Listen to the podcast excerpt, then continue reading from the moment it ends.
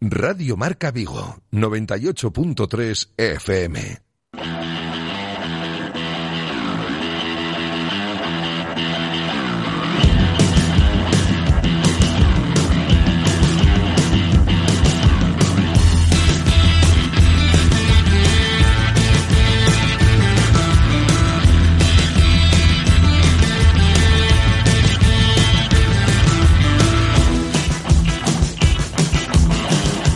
Marca Vigo. José Ribeiro.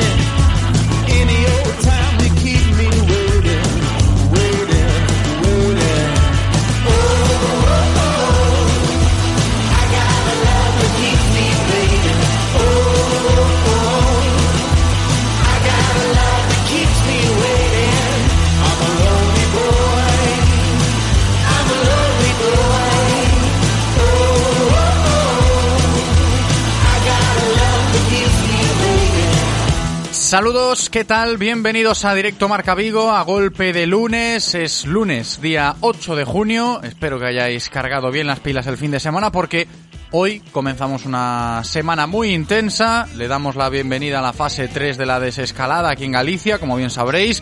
Y le vamos a dar también la bienvenida de nuevo a la Liga de Fútbol Profesional. Vuelve el fútbol en nuestro país esta semana, pero ya sabéis que lo más importante para nosotros es que sintáis la calurosa bienvenida a una nueva entrega del programa local que os acerca cada día la actualidad del Celta y de todo el deporte que se vive aquí en Vigo, en la comarca, como siempre, desde el 98.3 FM, desde la aplicación de Radio Marca Vigo y desde el enlace directo de la página web de Radio Marca Vigo. En cuanto al tiempo, me fijo rápidamente en la predicción meteorológica para hoy, para este lunes día 8 de junio en la ciudad olívica día con el cielo parcialmente despejado durante toda la jornada, máxima si hablamos de temperaturas 22 grados, mínimas de 13. Y en cuanto a los contenidos del programa, todo el menú radiofónico que tenemos preparado para estar aquí con vosotros hasta las 3 de la tarde, pues os comento, vamos a desglosarlo. Empezaremos hablando del Real Cruz Celta, como siempre, ligados a la actualidad del conjunto celeste. A nivel de agenda esta mañana, pues el equipo ha entrenado en las instalaciones deportivas de Amadroa el primer entreno de esta semana importante para reactivarse ya de todas las maneras, ¿eh? tanto física como psicológicamente, pensando en el sábado. ¿Y por qué el sábado? Pues bien, yo creo que todos los seguidores del Celta lo saben. Celta Villarreal, jornada 28, vuelve la liga ese sábado día 13 de junio a las 5 de la tarde en Abanca Balaidos sin público. También tenemos que profundizar hoy en el tema de los nuevos horarios que se confirmaron ayer por la tarde Ayer la liga pues eh, perfiló dos hojas más del calendario que resta para terminar la presente temporada. Sabemos ya cuándo y dónde y a qué hora va a jugar el Real Cruz Celta en la jornada 30 y en la 31. También os tengo que recordar, hablando del Celta, hoy será de nuevo tema recurrente en la tertulia, el asunto de que hoy los abonados, mm, y me dirijo explícitamente a vosotros, los abonados del Real Cruz Celta, ya podéis solicitar el reembolso del importe correspondiente a los partidos que quedan por jugar en el Estadio Municipal Vigués. Eh, desde hoy, lunes 8 de junio, en la web del Real Cruz Celta ya se puede solicitar el reembolso del dinero, ese importe correspondiente a los encuentros que quedan, o bien, pues tramitarlo mediante las dos otras vías que ofrece el club, la de donar eh, tu dinero a la Fundación Celta o la de que te ingresen ese dinero en un monedero virtual para futuras compras o futuros suplementos que pueda ofrecer el conjunto celeste. Luego lo comentamos con más detalle. También os digo que hoy vamos a estar en directo Marca Vigo hablando del Real Cruz Celta con un ex del conjunto vigués, un jugador mítico que dejó huella aquí por ese gestito suyo de la gaviota. Ha renovado como director deportivo en su nueva etapa, ¿no? En, en su vida, en su trayectoria ligada al fútbol. Allí en Estepona. Me refiero a Enrique Guedes da Silva Cataña, que dentro de unos instantes va a estar hoy con nosotros hablando del Celta y como digo de su renovación allí en Estepona como director deportivo que igual el fútbol mm, desde la perspectiva del que fuera jugador ahora se puede ver de una manera diferente. A ver qué nos cuenta después Cataña y ya luego pues eh, aquí estarán las voces ¿eh? de Álvaro Barreras y de Julio Álvarez Builla. Preparados estarán para una nueva tertulia poniendo en valor todo lo relacionado el Real Club Celta. Pero tendremos más cosas, ¿eh? que el programa es hasta las 3 y hay que hablar de muchas cosas más. Por ejemplo, en la entrega de hoy vamos a hablar de tenis con el director de la escuela de Samil, Pablo González, sobre todo porque me interesa ¿no? conocer cómo está el mundo del tenis en nuestra ciudad, en esto de la desescalada, ya pensando un poquito en la fase 3 que hoy comienza, si podremos o no jugar al tenis, de cómo están los torneos, los entrenamientos y demás. Un deporte que practica mucha gente en Vigo, por supuesto. Y con Pablo González lo vamos a comentar. Después hablaremos de fútbol sala, porque también hay que estar a la orden del día con todo lo que pasa en este deporte y en el día de hoy os digo que lo enfocamos un poco más a nivel nacional porque vamos a estar con el gran referente vigués hablando de fútbol sala con Adrián Alonso, Pola, jugador del Inter Movistar que estará preparando ya con su equipo pues ese playoff express por el título de la Liga Nacional de Fútbol Sala, así que es una fecha importante a destacar hacia finales de este mes de junio, lo que pase con el Inter de Pola en ese final de la Liga de Fútbol Sala a nivel nacional. Más cosas, tema Corucho. Hoy vamos a estar con el presidente del Corucho Fútbol Club, con Gustavo Falque, sobre todo para que nos cuente un poquito cómo está la situación del club una vez finalizada la segunda B y también muy pendientes de lo que ha sucedido en torno a ese recurso que presentó a la Real Federación Española de Fútbol el conjunto del Campo Dobao eh, tras darse por terminada la categoría de bronce del fútbol español. Ya tenemos la resolución, luego lo comentamos, insisto, con Gustavo Falque, también vamos a hablar del Choco, bajando un poquito el escalón hacia la tercera división que se están produciendo muchas cosas en el equipo de fútbol de Redondela, en el Club Deportivo Choco. En las últimas horas muchos movimientos pensando en el proyecto de la próxima campaña. Y los dos últimos temas que tenemos en el menú para hoy, pues tienen que ver, por un lado, con el Taekwondo Vigués, que ya se está preparando para volver. En este caso lo vamos a comentar con Miguel Meilán, del gimnasio Tao, que nos va a explicar un poquito cómo está la situación del Taekwondo Vigués. Y haremos lo propio con el waterpolo, porque también ha habido muchas modificaciones en el calendario y se está reestructurando todo un poquito, así que aquí tenemos que dejar constancia de todo lo que vaya pasando con los deportes de Vigo. Y no va a ser menos el waterpolo, Luis Vilavedra nos lo va a contar en la recta final del programa. Os tengo que decir, antes de comenzar, lo que a mí me encanta decir siempre, ¿eh? como coletilla final de las introducciones, invitaros, claro que sí, a participar en directo Marca Vigo si queréis aportar vuestra opinión, de todo lo que vayamos comentando. Podéis hacerlo libremente ahí en todas las vías que tenemos para vosotros, ¿eh? para que os pongáis en contacto. La primera de ellas, nota de audio, mensaje de texto a nuestro WhatsApp, nos llega ahí al 680-101-642, 680-101. 642, la segunda, pues las redes sociales, sobre todo el Twitter, arroba Radio Marca Vigo, nos escribes por ahí, y la tercera, llamándonos por teléfono. Si queréis entrar en directo, si queréis consultar cualquier cosa, ahí están las líneas abiertas durante todo el programa hasta las 3 en punto que vamos a estar. 986 43 6838 o 986 43 6693. Vamos a darle la bienvenida a Andrés, preparado en la cabina técnica para comenzar un nuevo programa. Yo espero que vosotros también lo estéis. Directo Marca Vigo. Comenzamos.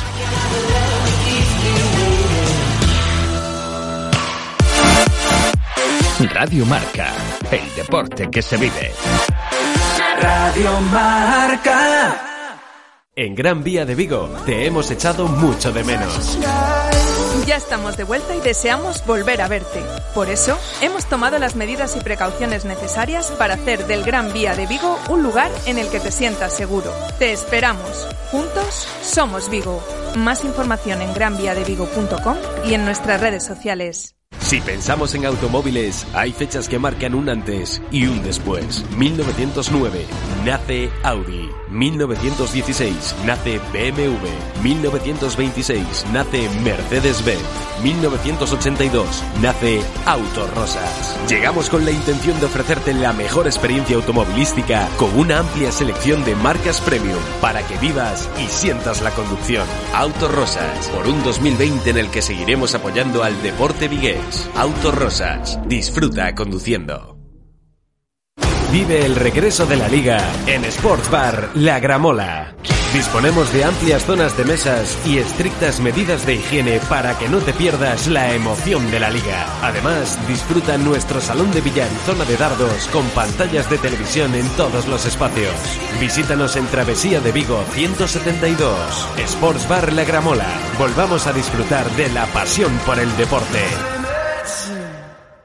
Enzo Ferrari decía que los coches son como la belleza, se marchitan enseguida y para que eso no te pase ven a If Details, porque somos especialistas en detallado integral de vehículos, pulido, interiores, tratamientos cerámicos, hidratación de cuero, todo lo que te imaginas en If Details lo hacemos. Además tenemos precios especiales para talleres y compraventas. Visítanos en Sequeiros 11, Gondomar, llamando al 677 33 4203 o en nuestro perfil de Instagram arroba If Details. Especialistas en detallado integral para tu vehículo. En Radio Marca Vigo estrenamos nuevo WhatsApp para que tú también formes parte. Envía un mensaje de voz al número 680-101-642. Opina de lo que quieras y haz la radio con nosotros. Radio Marca, el deporte que se vive. Radio Marca.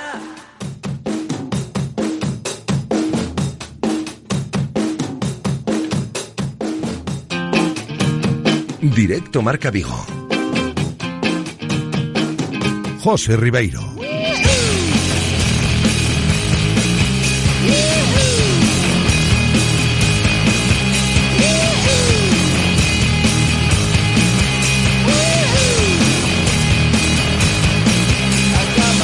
Camino ya de la una y cuarto de la tarde, de este lunes día 8 de junio. Avanza rápido el lunes. ¿eh? Yo me imagino que para los futboleros la semana también va a avanzar muy pero que muy rápido porque hoy es lunes, mañana es martes y luego ya puedes decir miércoles fútbol, jueves fútbol, si cuentas también los partidos de segunda división, viernes fútbol, sábado fútbol, domingo fútbol, etcétera, etcétera, etcétera.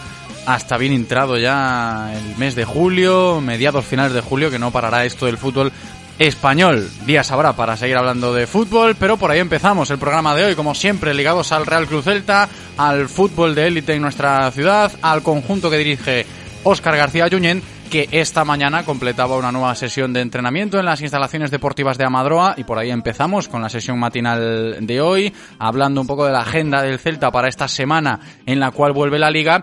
La previsión es de llevar a cabo pues los entrenamientos con normalidad en Amadroa, como suele hacer Óscar García y su cuerpo técnico, lejos de las dobles sesiones en principio.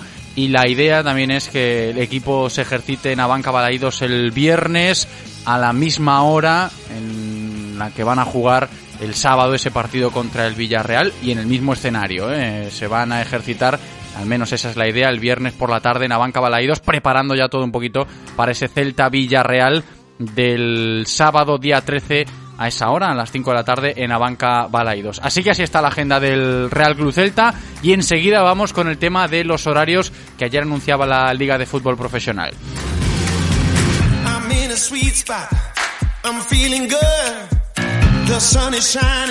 Es otro de los temas, ¿eh? si hablas del Real Cruz Celta en el día de hoy, los horarios, las fechas, vamos perfilando ya ese calendario, ya conocíamos dos jornadas, eh, en este caso la 28 y la 29, lo avanzábamos la semana pasada, ese Celta Villarreal en la jornada 28, sábado día 13 de junio a las 5 de la tarde, y luego la jornada 29, Valladolid Celta, el miércoles 17 de junio a las 7 y media de la tarde. Pero ayer la liga uh, lo hizo igual, ¿eh? el domingo pasado, la semana pasada ocurrió más o menos sobre la misma hora. Domingo tarde-noche, la liga anuncia que ya se conocen los horarios y las fechas de las jornadas 30 y 31 del campeonato doméstico. Lo enfocamos en clave Celta.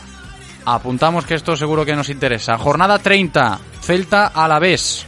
Ahí en el Estadio Municipal Banca Balaidos, domingo, día 21 de junio a las 2 de la tarde, sesión de mediodía, Celta a la vez, domingo, día 21 de junio a las 2 y jornada 31, muy seguido va todo esto, ya lo veréis. Real Sociedad Celta, miércoles 24 de junio a las 7 y media de la tarde, repito, jornada 31, Real Sociedad Celta, miércoles 24 de junio a las 7 y media de la tarde.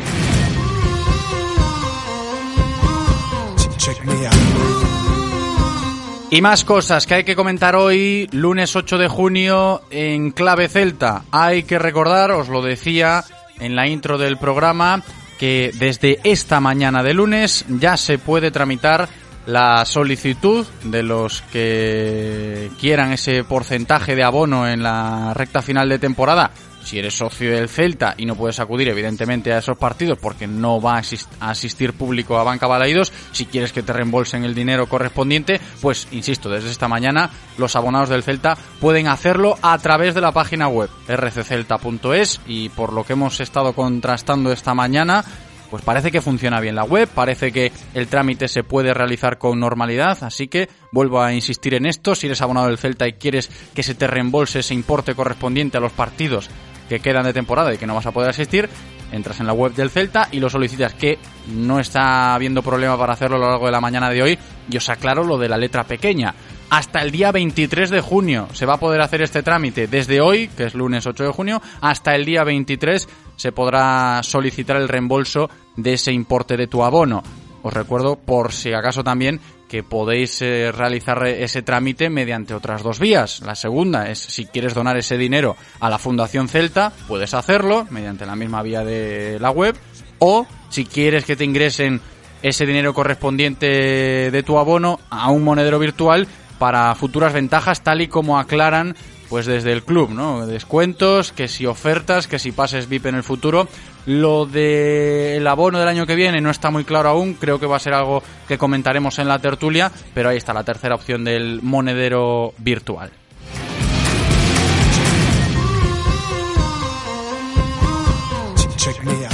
Y para seguir hablando del Real Cruz Celta a lo largo de estos próximos minutos y antes de que comencemos la tertulia con Álvaro Barreras y Julio Álvarez Builla, pues os tengo que hablar del invitado especial, ¿no? Para, como digo, seguir hablando del Real Cruz Celta en el programa de hoy. Un mítico de la historia reciente de este club, un icono también de la Liga Española por su gesto característico de la gaviota, que acaba de renovar como director deportivo en el Club Deportivo Estepona, allí en Málaga, y es Enrique Guedes da Silva. Cataña, ¿qué tal? ¿Cómo estás? Hola, buenas tardes. Muy buenas, ¿qué tal todo por el sur? Muy bien, muy bien. Aquí siguiendo trabajo y bueno, y, creciendo en esa área. Sí, es que por ahí vamos a empezar, ¿no? En el área de director deportivo del Estepona y esa renovación que se anunciaba hace unos días. Sí, tanto un poquito por lo presupuesto que teníamos nosotros, pero que fue, fue de buen tamaño y seguí trabajando y seguí planificando la, la plantilla de la, próxima temporada. ¿Que es muy diferente esto de vivir del fútbol en, otro rol, Cataña, o no? Lejos de lo que era la vida de futbolista. Sí, es diferente, porque tú ya entras del lado de, la, de una planificación, tú entras no, do lado de, de, que analizar el presupuesto, son varias cosas que, que realmente nos, eh, nos aparta un poco, pero que yo creo que lo importante es seguir es seguir en ese tema y, seguir creciendo. Seguir también como sigue el fútbol, ¿no? En nuestro país, aquí en España, el, hecho de una persona como tú, ligada al mundo del fútbol desde hace muchos años, ahora como director deportivo, antes como futbolista reconocido en la liga de nuestro país, eh, que esto no para, ¿no? Como dice el eslogan de la liga, que volver es ganar y el fútbol casi casi no se ha detenido eh, mucho tiempo y se ha reestructurado de esta manera. ¿Cómo lo has vivido tú? complicado, a princípio não espelhou, realmente não espelhou é, com o pantalão aí, e eu creio que, bueno, graças a Deus, é, pouco a pouco estamos volvendo a, a, a normalidade, não? E, e aquelas pessoas que, que perderam seus, seus seres queridos, nós outros é, sabemos muito bem que o dolor profundo que, que todos los españoles han tenido y bueno, eh, poco a poco estamos, estamos volviendo a, a ser lo que era y esperamos que, que, que, que vuelva nuevamente la liga, que los clubes puedan reestructurar todo, todo lo que ha perdido y bueno, y seguir, y seguir trabajando, seguir mejorando en, en, en cada área. ¿Qué vibración tienes, Cataña, a la hora de pensar en el regreso de la liga esta semana, sin ir más lejos? Sí, espero que, que vuelva, desenvolva as coisas bem, sabe? E que, e que os clubes possam, eh, os aficionados possam ir com, com, com, precaução tudo que, que a Liga e a Sanidade propõem para, para empezar.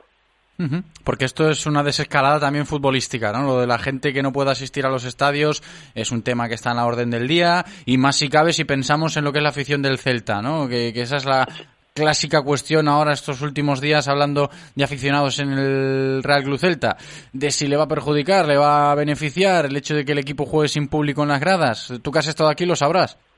Sí, es complicado jugar sin público yo de verdad si estoy en esa época yo yo iba a jugar pero que yo en mi caso jugar sin afición es como tú no hay motivación yo de, mi parte no a motivación yo creo que eh, no tendría porque tú yo cuando entro dentro de campo entraba dentro de campo lo miraba eu via, bueno, aí vem a minha motivação. A motivação venia de aí, da afição que te, uhum. que, que te grite, que te anime, que te esteja contigo 100%. Isso era o que tinha eu, essa motivação. E logo dentro do vestuário eu tinha essa, essa, essa gana de, de entrar em campo. Pero sem afição, eu lo vejo um futebol eh, complicado. Pero nos toca a esse, a esse momento y hay que apoyarlo. Claro, es que no queda otra. Un poco, Okay, el mediocampista turco del Real Celta el pasado viernes, también se pronunciaba de esa manera, ¿no? Como tú, Cataña, y, utilizando la comparativa del fútbol alemán, de la Bundesliga. No sé si has visto algún partido eh, de, la Bundesliga para pues poder opinar quizás con algo más de rotundidad en lo que va a ser eh, el fútbol aquí en España, en Abanca Balaídos y en el Bernabéu y en el Camp Nou y en todos los campos de primera y segunda. é difícil, é muito complicado. De verdade, eh, eu não vi um partido, mas acho que de verdade não, não me entra nem gana de verlo, porque tu vê um futebol totalmente estranho e é complicado. Eu espero que que que que lá hora com a fase 3 volva à normalidade, pelo menos que, que uma quantidade de, de, de aficionados possa pueda ir al, campo y pueda animar su, sus equipos. Es que la sanidad aquí tiene que, que darle un visto bueno para, para, ese, para, ese, para ese tema.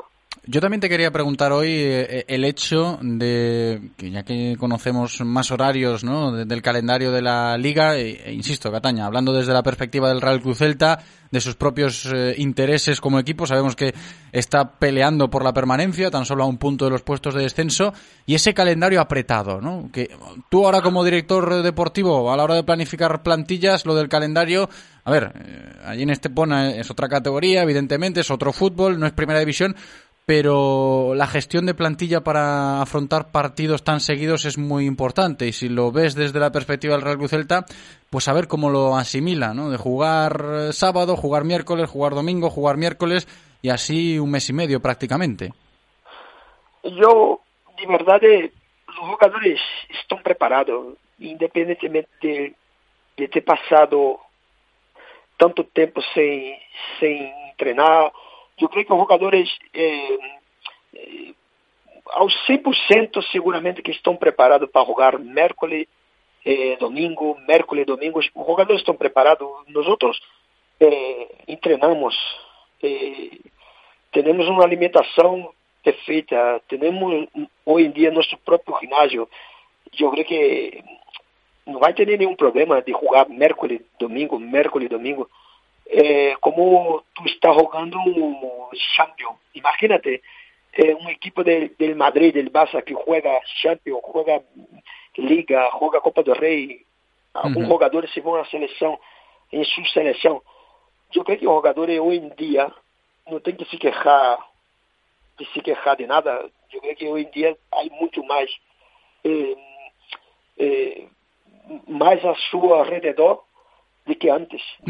claro, pero eh, Cataña, tampoco eh, mucha gente eh, piensa, oye, que el Celta no es el Real Madrid, ¿no? O, analizando un poquito las plantillas de, los equipos de, esa zona de la tabla.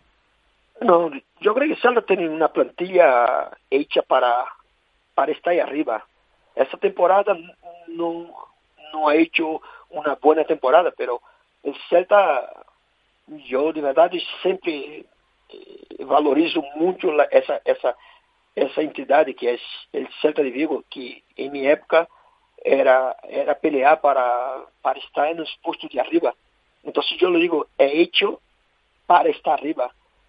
Se está se ha tocado esse ano abaixo, pero que a plantilla, a consciência que do que há aí dentro é para é para las, las peleas de, de postos mais arriba. Uh -huh. A ver, por isso que digo. Sí. No, dime, dime. Por isso que por isso que digo que eh, meu pensamento é que essa plantilha, hum, eu creio que não há problema nenhum de, de, de, de pelear por três, quatro vitórias seguidas para, para se salvar de uma, de uma vez. Sería lo suyo. Todos los aficionados, sí, también. Uh -huh. Sería bonito, ¿no? Que el Celta empezase, como dice Cataña ahora, ganando cuatro partidos seguidos, que también es cierto, es lo que te iba a comentar antes, eh, Cataña, el hecho de que cuando tú estuviste aquí, pues te tocó, y lo hemos comentado en alguna otra ocasión, que hemos hablado también en esta sintonía contigo, una buena etapa, ¿no? Del Celta como entidad. Sí, sí, sí. Deportivamente hablando, claro.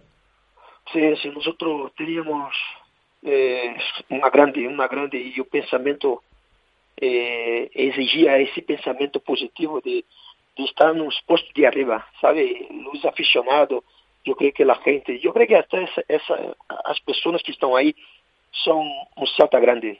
De verdade, são um Celta grande, a afição é grande e, e eu digo sempre que há que, há que ser dessa forma, senão não, não vale a pena tu ter um contrato de 5 ou 6 anos e não pensar em jogar uma Champions, em jogar uma, uma, uma competição desse nível, eu creo que não, yo creo que no vale la pena. Uh -huh. Hay que pensar en grande, ¿eh? también en clave Real Cruz Celta, dice Cataña. Y antes de despedirnos, un poco tu reflexión, ¿no? Pensando en lo que queda de liga, pensando en el Celta, en cómo están las cosas apretadas, en todo lo que hemos comentado en esta conversación que hemos mantenido, de si vamos a pasar apuros o no. Espero que. Eu espero, já he hecho outras entrevistas também, eu espero que não que lo vi un partido contra o Getafe, lo vi o Celta já um pouco diferente, lo vi um Celta com muito mais ambição. Eu espero que, que as coisas salgan, salgan perfeito nesses últimos partidos que nos queda. Uh -huh. Espero que así sea, yo también lo digo. ¿eh? Fíjate que nos decías antes, bueno, que encarrilen ahí tres, cuatro victorias seguidas, lo firmo. Que no se sufra, también lo firmo. Muchas gracias, ¿eh? Enrique Guedes da Silva, Cataña, por haber estado hoy con nosotros. Hasta la próxima, un abrazo. Un abrazo a todos. Chao.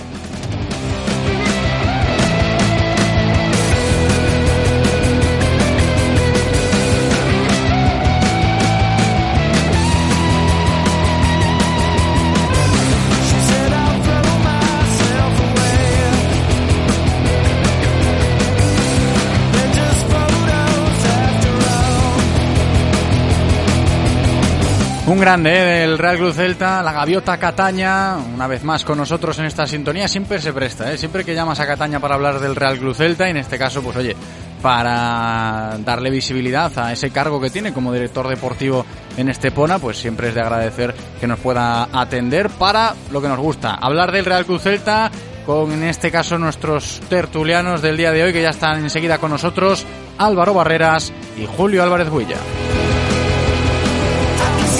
Clínica Baviera patrocina la tertulia del Celta. Álvaro Barreras, que ya está aquí conmigo. ¿Qué tal Álvaro? ¿Cómo estamos? ¿Qué tal José? ¿Cómo estáis? Bienvenido por aquí, muy bien. Enseguida se incorpora también Julio Builla. Lo primero, eso de que nos echábamos de menos, ¿no? Es lo que le digo a todos los contertulios que se van pasando ya desde la semana pasada para pues seguir hablando del Celta, que yo decía, que es lo que nos gusta, ¿no? Sí, claro, mucha alegría de, de volver a escucharos, de volver a veros, de, de veros a todos bien y, y, con ganas, pues por supuesto, ya que se, se reinicia y se reanuda la competición, pues con ganas de, de volver aquí a las tertulias es a compartir. Que eso de que se reinicia la competición, yo creo que es eh, el sumum del echar de menos, ¿no? En este tiempo de, de parón futbolístico a la hora de tratar de destapar todas las incógnitas que estos días hemos tenido y que me imagino que todavía estarán sobre la mesa y seguirá mucha gente teniendo, ¿no? De cómo será el regreso de la liga, rendimientos, etcétera, etcétera. Sí, hombre, ganas, eh, por supuesto, con, con ganas de, y con mono de, volver a ver fútbol, que un poco ya se nos fue sacando con el fútbol alemán, pero hombre, es cierto que, que, que siempre es, es, bueno pues eh, volver a ver el fútbol español, el Celta sobre todo, y, y con esas ganas de, de, volver a la competición, de volver a, a, opinar, a aportar nuestro granito de arena y, y de ver un poco cómo se reanuda esta competición que desde mi punto de vista, se reinicia un poco con, con calzador, por decirlo así de alguna y con forma. Con pinzas y con todo lo que quieras. Con pinzas, que está todo muy en el aire, hay muchas, muchas incógnitas, muchas cosas que, que, bueno, pues que dada la situación y, dada la excepcionalidad de, de, del momento, pues se va improvisando y se van decidiendo cosas pues, pues a medida que van surgiendo problemas, ¿no? Y bueno, pues esperemos que que todo vaya bien, que, que, ya que se reinicia, pues que, que, se pueda continuar y se pueda jugar todo de, de un tirón, que no tengamos más, más sustos de, de, que se reinicie y luego se vuelva a suspender, pero, pero uh -huh. bueno, eh, confiando en que, en que nuestro equipo pues, pues dé la cara y que al final podamos conseguir el objetivo final, que es la salvación, obviamente. Hablabas, Álvaro, de mono, yo de echar de menos. Yo creo que un hombre de fútbol como lo es Julio Álvarez Huilla estará un poco por esos lares. Julio, ¿qué tal? ¿Qué tal? Buenos días, José. Muy buenas, bienvenido. Te escucha también Álvaro Barreras, ¿eh? ¿Qué tal, Álvaro? ¿Qué tal, mister? ¿Cómo estamos? Muy bien, muy bien. Es la pregunta, Aquí... ¿no? Que estemos bien. Sí, sí, por ahora estamos bien, con lo cual eso ya, ya es positivo de por sí, pero bueno.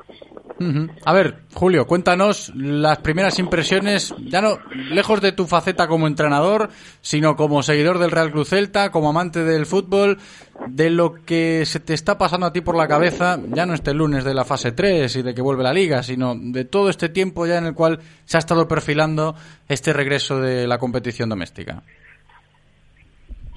Bueno, eh, yo creo que ha sido, es una sensación evidentemente para todos extraña. Eh, está claro que es algo, volver a incidir en los tópicos que no hemos vivido nunca, que, que realmente no ha estado claro cómo, cómo se ha, tenido que gestionar, una, algo que ha ido evolucionando y avanzando ya no día a día, sino semana a semana, y bueno, pues prácticamente, eh, como bien decíais, este retorno con, con calzador de lo que es la competición, bueno, que de una manera u otra pues va a comprimir en, en apenas un mes lo que lo que se tenía que haber eh, resuelto en, en, tres meses, ¿no? Con todo lo que eso conlleva y después de, de estar prácticamente tres meses eh, parados eh, y sin actividad, ¿no? Uh -huh. Y ya, ya no solo eso, sino incluso confinados. hace todavía un poquito más más eh, fastidiado todo, todo este periodo de, de parada. Claro.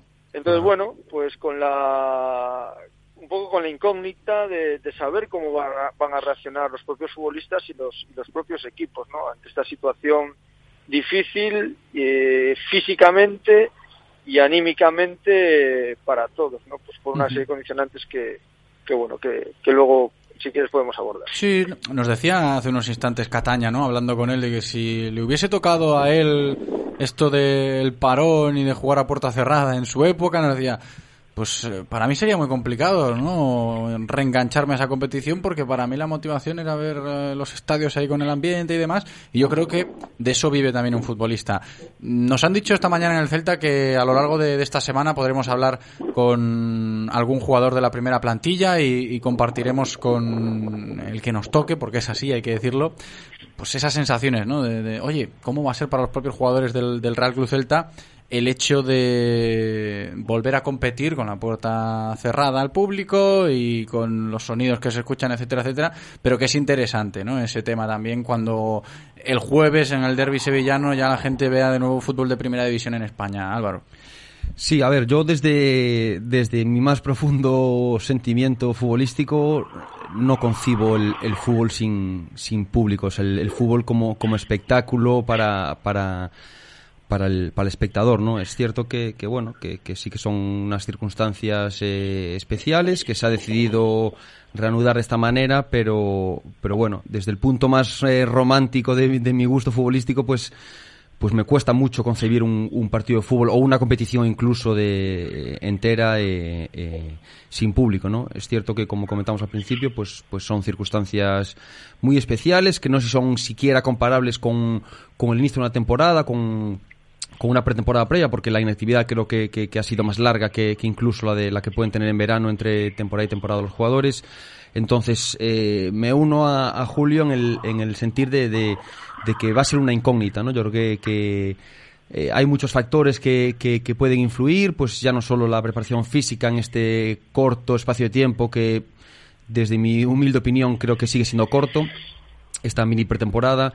Eh, también pasando pues por el por la eh, aglomeración de partidos en, en, tan poco tiempo que, que, bueno que esa es otra ¿eh? que tenemos ahí para comentar que es, es, es quieras que no son son muchos partidos de, de, competición vamos de, rendimiento alto de partido eh, en poco tiempo y también como decía Julio pues el, el aspecto psicológico no no no no si decíais la semana pasada aquí en las tertulias que no todos los futbolistas eh, viven en casas con jardines, con, con gimnasios propios y con tal. Hay mucha gente que, que, pues, que vive en sus pisos, que, que no tiene la facilidad que, que, tienen otros futbolistas que quizás se ven, tienen más alcance en redes sociales y, y son, son más famosos y tal, pero pero bueno, yo creo que es, es, es eso, es una incógnita. No, no me atrevo a, a tampoco aventurarme en un pronóstico, en una, en, vamos, en, en, aventurarme en, en, predecir algo, pero, pero yo creo que que irán surgiendo problemas a medida que se vayan jugando partidos y se vaya, se vaya eh, avanzando en la competición y, irán surgiendo eh, soluciones a estos problemas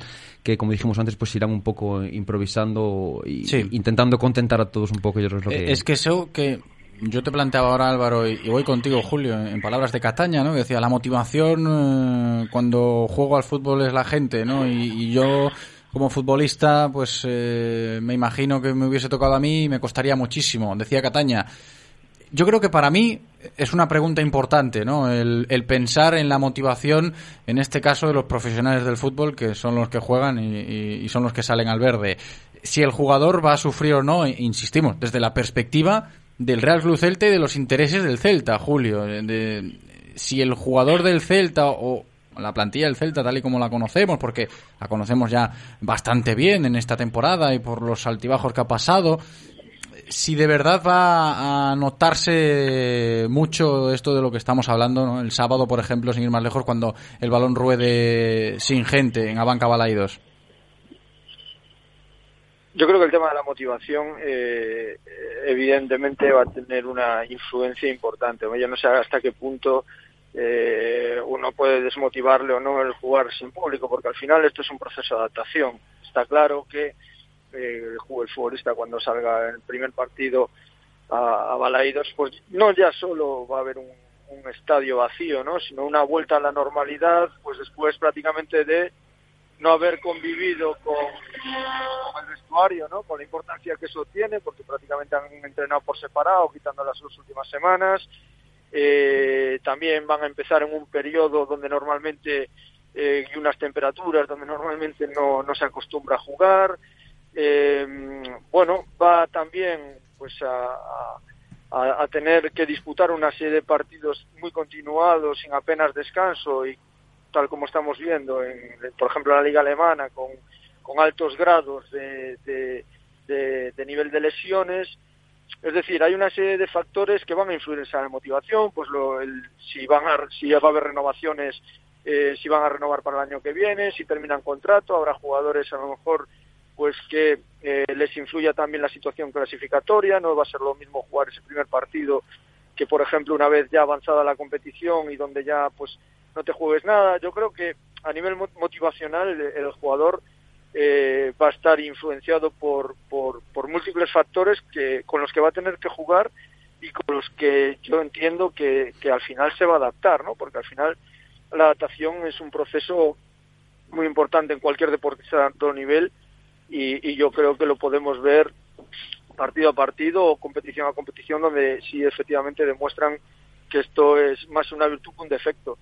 Entonces sí que cuando el árbitro pite el, cuando pite el inicio del partido el domingo, el, sábado el jugador se va a notar distinto, pero no le quedará más remedio que, que competir y que sumar puntos porque lo que nos estamos jugando pues es muy importante y sobre todo también es cierto hay no todas las aficiones son iguales eh, podemos recordar la influencia que tuvo la afición del Celta pues en la, en la salvación ¿no? de, la, de la temporada pasada y sí que puede ser pues un punto eh, bueno un punto en nuestra contra en, lo que se refiere pues Mm. este sprint final. Sí, es que ahí está el clásico, ¿no, Álvaro? Lo que dice Julio nos lleva de nuevo a pensar en el le viene mal, le viene bien al Real Club Celta esto de jugar a puerta cerrada.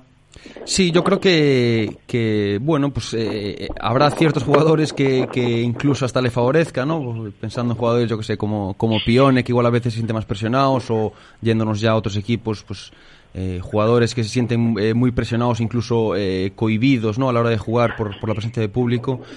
Pero bueno, sí, es cierto que hay, hay equipos que, que sí que dependen eh, muy mucho de su, de su afición, como puede ser campos eh, pequeños como el Sadar o, o Mendizorroza, ¿no? que son siempre equipos que se dice que, pues, que la afición que aprieta mucho y, y tal. Bueno, y luego hay otros equipos, pues, por ejemplo, como el Real Madrid, que va a jugar en el Alfredo Di Stéfano, que yo incluso hasta le, hasta le favorece, ¿no? porque de dimensiones son exactamente las mismas dimensiones de que el Bernabéu, creo, del terreno de juego, y luego, pues, aún encima están acostumbrados a entrenar en esos campos en ese campo y, y, y, sin público, ¿no? Entonces, igual se ven menos afectados que, que, que otros equipos que, que, pues, que entrenan en una ciudad deportiva y, y, vamos, que no, que luego ahora van a jugar en su estadio y tal. Entonces, es otra otra de las incógnitas. También lo enfocaba Oscar, ¿no? En el plan de trabajo de esta semana, el técnico del Real Cruz Celta, a ver si el viernes pueden entrenar a la misma hora del partido en Abanca Balaídos. Ayer incluso creo que escuché a, a, Rubí, el entrenador del Betis, que ya esta semana, las, bueno, la semana pasada, eh, había hecho algún entrenamiento de partido 11 contra 11 en, en el estadio. Eh, pues un poco para que los jugadores se fuesen se fuesen habituando. Incluso Abelardo también comentó que que, que él se había, se había, puesto en un banquillo y su cuerpo técnico en otro, para que los jugadores se acostumbren a escuchar a los entrenadores, que normalmente con tanta afición y con tanto ruido, pues no se llega a escuchar, igual el, jugador de la banda contraria no llega a escuchar las instrucciones y tal, pues eso quieras que no, también el aspecto psicológico yo creo que también puede, puede llegar a influir, ¿no? El jugador, el hecho de, de escuchar al entrenador o los gritos o las indicaciones del entrenador, ¿sabes? Y, y pues incluso al árbitro o a sus propios compañeros, ¿no? Que hay jugadores que, que les afecta de una forma distinta que, que a otros, ¿no? El hecho de que, de que un jugador le esté encima o un compañero o, o el entrenador, ¿no? Yo creo que, que es otro, otra gotita que, que se suma al, al vaso, que, que es otro factor que, pues que es una incógnita, ¿no? Que, que no sabemos cómo, cómo va a influir. Yo sí. creo que va a estar todo muy igualado. Pues en la liga alemana también estamos viendo que, que hay muchas más victorias fuera de casa que, que de, los, de las que había antes. Eh, no sé si directamente por, por la influencia de, de la falta de, de, de, público, pero bueno, yo creo que físicamente estarán todos los equipos más o menos igual de mal. Y, y quizá pues eh, haya un poco de, de, distinción, un poco de diferencia en, en, en, la calidad de las plantillas y en, en, la profundidad de las plantillas, ¿no? Porque el, uh -huh. el hecho de que pueda haber una, una lesión ahora en las primeras jornadas, pues si es una micro rotura que cualquier otro día son 15 días, cualquier otro momento son 15 días, que te pierdes dos partidos, pues igual en esta sí, ocasión pues te pierdes. pierdes cuatro o cinco, ¿no? Claro. También, entonces, pues bueno, será un poco todo improvisado. Lo de los sonidos también es interesante, ¿eh? Por, a ver cómo lo gestionan también las televisiones en este caso y las propias infraestructuras de, de los estadios, ¿no? Esas opciones de si quieres escuchar los cánticos de, de la gente o si quieres escuchar el sonido ambiente para, decía Álvaro, ¿no? Lo de los entrenadores, que eso va a ser un poco clasicazo, ¿no? Si en este caso Oscar García va a echar mucha bronca, se va a escuchar lo que dice, si es un entrenador, a ver, a veces lo ves, ¿no? En, desde este, en este caso nosotros en la posición de comentaristas en la grada de Río Alto, la gente por la tele cuando hay algún plano corto del entrenador, a veces gesticula, muchos momentos de pie, Oscar, pero va a ser diferente, Julio, ¿no? Lo de ver al entrenador sin el murmullo y los cánticos de la grada es algo que ya incluso podemos ver en, en, ciertos partidos amistosos que se juegan ¿no? con, con, muy poquita presencia de público donde efectivamente se vive mucho más eh, y se escuchan incluso órdenes directas por parte del entrenador eh, pues eso comentarios de futbolistas etcétera etcétera entonces sí que eh, es algo que bueno que, que vamos a, a vivir de, de una manera distinta de una manera diferente, pero bueno, yo también creo que al final el entrenador y los jugadores, una vez metidos en el partido, poco caso van a hacer, a, a, a, independientemente de que, de que te animen o, te, o notas más o menos presión, una vez que estés en la competición, poco caso vas a hacer si por lo menos como entrenador si te van a oír no te van a escuchar solo ¿no? sabes no que el jugador si no quiere oír no te va a escuchar ¿eh? por mucho que le grites si sea un campo de preferente o primera regional que no te va a escuchar. Ah no no, no te escuchaba mister lo siento. Sí y al entrenador le va a dar igual pues eh, soltar cuatro tacos o o llamar la atención al jugador, eh, pues eh, independientemente de que le puedan escuchar o no le puedan escuchar, ¿no? No creo que yo creo que cada uno va a estar muy centrado en su misión, porque aparte es una misión eh, muy compleja por, por todo esto y por todo lo que se juegan. Nos jugamos pues en 11 partidos, uno fue el título, otro la salvación. Entonces yo creo que van a tener al fin y al cabo pues otros problemas más importantes en los que centrarse y que, bueno, como decía antes, eh, todo, todo va en función de, cómo se adapten y al final pues lo acabarán consiguiendo. Lo, lo, de los argumentos que estáis utilizando en este caso, hablando del tema de jugar sin público, desde la perspectiva del Celta está, está bien, ¿no? Pensar que decía antes Julio, por ejemplo, se me viene a la cabeza, en los últimos años sabemos lo que es la afición del Celta y demás, pero hoy creo que también es un día para hablar de, ese calendario que ayer por la tarde conocíamos y que yo en los primeros compases del programa presentaba un poco para actualizar la agenda celeste a nivel de partidos. Jornada 28, jornada 29, jornada 30 y 31 que ya las conocemos y, que te encuentras sábado por la tarde, miércoles, domingo mediodía, miércoles y eso lo aplicas a la plantilla del Celta y a la situación del Celta, también te da pie a otro debate, Álvaro. Sí, hombre, yo eh, parto de la base de que, de que todo el cuerpo técnico, no solo del Celta, sino de todos los equipos, ha tenido que hacer un, un trabajo extra a la hora de, de, reiniciar el trabajo, pues porque es un, un trabajo, tiene que ser un trabajo bastante distinto al, al, al que puedes hacer una pretemporada, ¿no? Por ejemplo, yo creo que es pues como decía antes Julio, pues son muchos partidos en poco tiempo. Eh, posiblemente va a haber que contar con más eh, jugadores de la plantilla que de los que se estaba contando hasta ahora, o con un partido con, con, tres cambios o un partido a la semana. Entonces, bueno, yo creo que ahí pues también se verá un poco el, el la preparación física. El, a mí me consta que, que, al inicio pues el Celta pues hicieron bastante carga física, que los jugadores de hecho estaban eh, pues eh, cargados y cansados haciendo con doble sesión o entrenando incluso con mucho calor. Pero bueno, yo creo que eso al final eh, puede llegar a favorecer, porque no sé si me equivoco, pero creo que el partido del domingo hay un partido a las dos, ¿no? Yo creo unos partidos... El de la jornada 30 contra el pues, Deportivo a la vez. Eh, obviamente no se sabe aún la climatología, pero, pero puede ser un, una hora con, con bastante calor y, tal. Entonces... te lo dicen en otro contexto y te dicen, oye, 21 de junio a las 2 de la tarde. Al sol no estés, Álvaro. Ya, claro. Exactamente, entonces... Ahora veremos.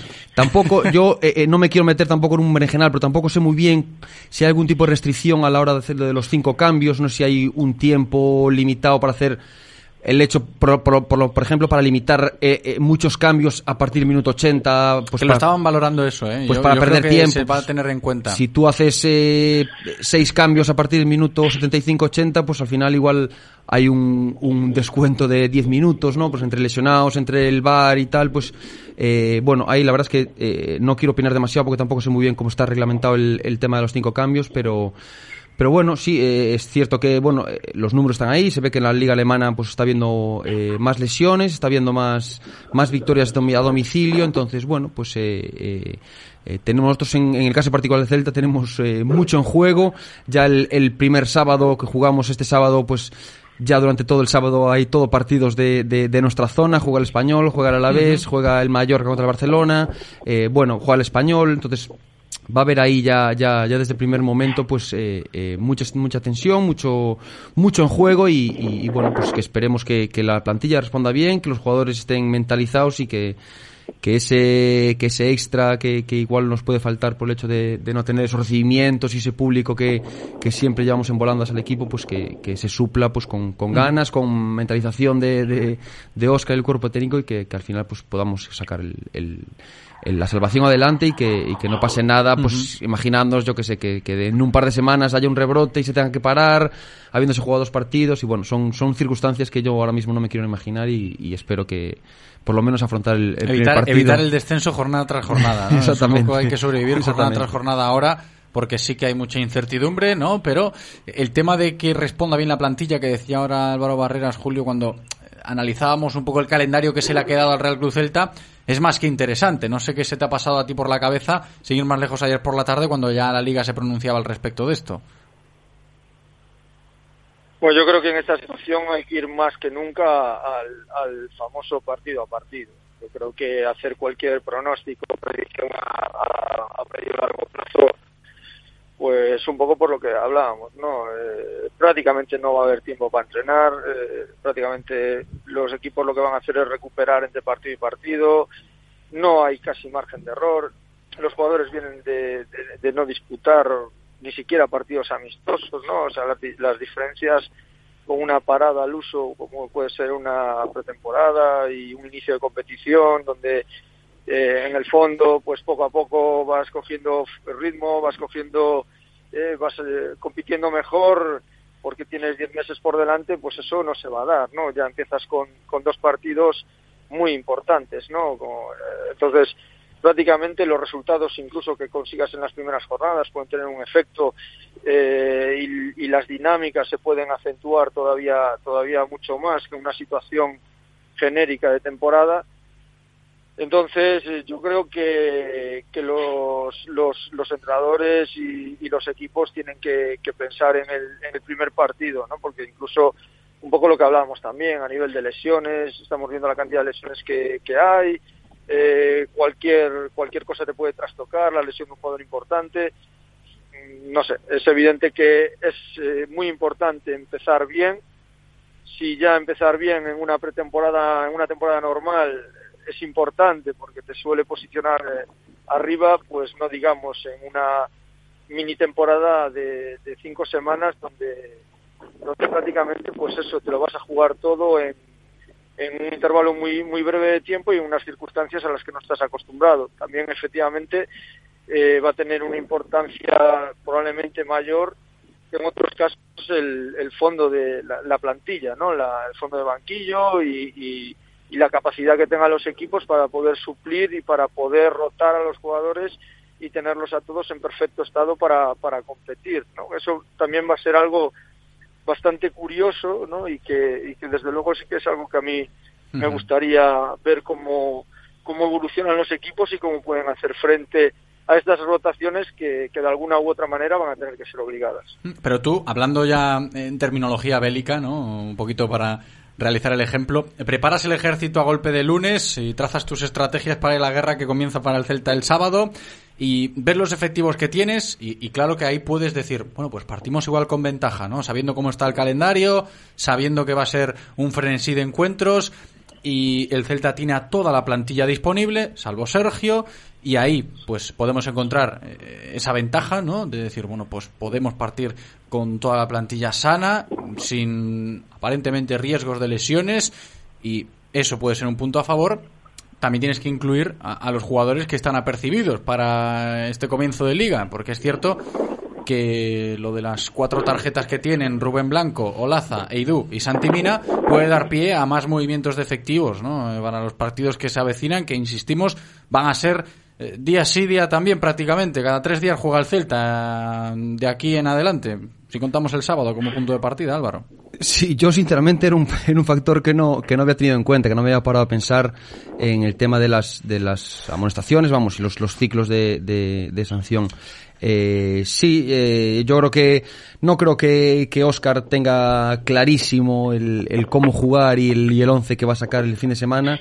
Eh, yo creo que parte con la ventaja después de, de, de contar con, con, toda la plantilla menos Sergio y, y bueno, yo creo que... Que, eso quieras, que no es una ventaja importante, ¿no? Sí, sí, sí, en este momento, Es una ventaja y bueno, y si extrapolamos ya a, toda la liga, es cierto que hay jugadores que se han lesionado, que se han recuperado de lesiones quizá de cierta durabilidad que, que, que no iban a llegar al final de temporada porque ahora, ahora se pueden incorporar. Entonces, bueno, en ese, en ese sentido yo creo que sí que es un, un punto a favor, ¿eh? No para los, para los entrenadores, ¿no? Entonces, yo creo que eh, Oscar estará pensando en sacar el, el equipo más competitivo el, el, sábado y a partir de ahí, pues si hay algún tipo de sanción, lesión, pues eh, ir, ir eh, eh cubriendo huecos e ir eh, eh, sustituyendo jugadores, pues según vayan pasando los partidos, los entrenamientos que como, como, como decíamos antes, pues, pues va a ser un poco improvisado y un poco eh, con escasos entrenamientos entre partido y partido, sobre todo. Entonces, bueno, pues eh, ahí veremos un poco también el, el buen hacer del, de los entrenadores, la profundidad de las plantillas y,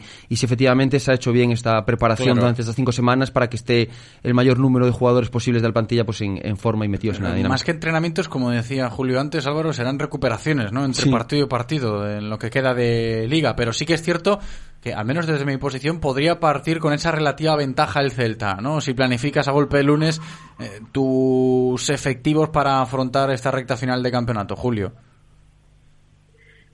Sí, pero bueno, también entiendo que, que, bueno, todos los equipos pueden planificar, ¿no? Con esa con esa con esa ventaja. Eh, no sé, yo yo veo, o sea, evidentemente hay una planificación y, es necesaria que, que, la haya, pero creo que va a ser una planificación que, que va a ser muy muy variable eh, y que va a evolucionar eh, mucho en función de los resultados. Eh, hay muchísimos factores, resultados, lesiones, amonestaciones, sanciones, es decir, incluso el nivel de, de, competitividad que tengan los rivales, ¿no? Porque, a ver, yo no me imagino un equipo, pues probablemente con todo lo que suponemos que nos, se nos avecina, ¿no? Pues está nivel eh, de intensidad eh, tan alto a nivel psicológico y físico y este riesgo de probabilidad de lesión en los jugadores, probablemente un equipo que, que, dentro de cinco o seis jornadas ya prácticamente no tenga nada que jugarse, no va a ser lo mismo que, que enfrentarte a él ahora, ¿no? o enfrentarte a un equipo que efectivamente se está jugando muchas cosas. Entonces yo creo que sí, pues a golpe de lunes puedes planificar lo, lo que va a ser la semana, por lo menos sí que eh, tienes eh, unos días eh, definidos y, bueno, digamos que con un espaciado bastante continuo, pero, pero bueno, no sé hasta qué punto un entrenador puede echarle un vistazo al calendario, pero puede programar más allá de esto, pues con, con todo este tipo de variables que sobre todo no existe un estudio, no existe algo representativo, una muestra representativa más allá de lo que podamos ver en la liga alemana, que bueno, que también eh, tiene sus propias características y, bueno, no sé hasta qué punto pues eh, puede ser representativo para poder obtener algún tipo de conclusión. Claro, no, a ver, a ver qué pasa a medida que vaya avanzando el fútbol en España, porque estamos hablando mucho de Alemania, sí, pero igual esto es diferente, no, lo sabemos. Eh, chicos, me dice Andrés que tenemos un audio de, un oyente, en este caso, hablando de un tema que tenemos que afrontar nosotros también en la recta final de la tertulia y que quieras que no, es tema del día, ¿eh? tema de actualidad en clave celta. Escuchamos ese mensaje, ya sabéis que podéis participar ahí en nuestro WhatsApp 680 101 642.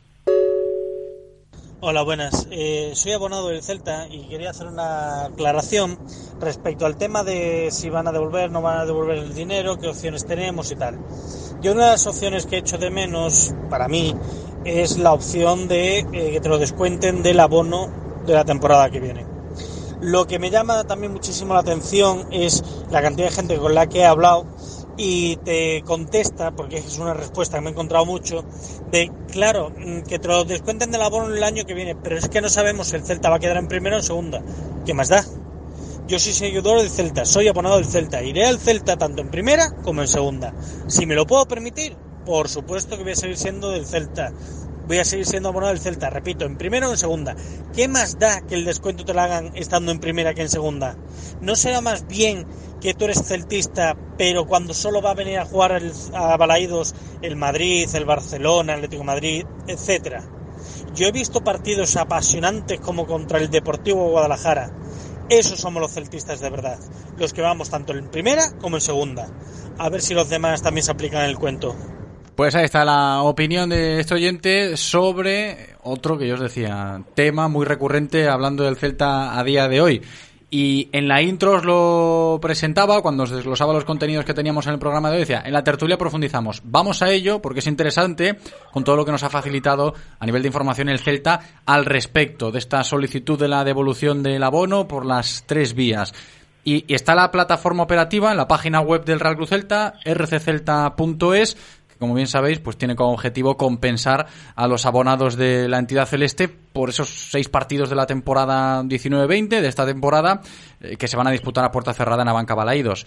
Sabemos que a través de este canal se podrá gestionar eh, el importe correspondiente a esos seis partidos para que te lo devuelvan, que como el abono contemplaba un total de 19 partidos, el importe que le corresponde es de un 31,57%, el Celta ya ha hecho la cuenta y ahí están las tres opciones, ¿eh? que como abonado del Celta puedes escoger. Opción 1, que te devuelvan el importe correspondiente mediante transferencia en cuenta bancaria del titular del abono, sencillo, y como os decía antes también, Nos consta que está funcionando bien la página web a estas alturas del día, que no está habiendo problemas. Opción 2, donación de ese importe a la Fundación Celta, si lo queréis, si el abonado quiere donar esa parte de su abono a la Fundación Celta, se puede hacer y hay que aclararlo esta opción no afecta a la declaración de la renta particular, al ser el Celta el que done dicho importe. Y la opción 3, que quizás esta es un poquito la que está generando más dudas, ¿no? Con lo del monedero virtual, desde el Celta nos lo han aclarado y os lo transmitimos, ¿no? Que si decides que ese importe vaya a un monedero virtual, pues vas a tener estas ventajas. Son cuatro y os las enumero. Acceso preferente a compra de entradas con descuento para partidos de esta temporada, si finalmente las autoridades y la liga lo permiten, aunque está bastante lejana esta opción. La siguiente, experiencias VIP exclusivas, y así nos lo han dicho. Tres, compras en las tiendas oficiales del Real Cruz Celta. Y cuatro, entradas para los partidos de la temporada 2020-2021 y 2021-2022. Para eso se utilizará el dinero si lo decides dejar en ese monedero virtual. Álvaro Barreras, ¿qué te parece todo esto?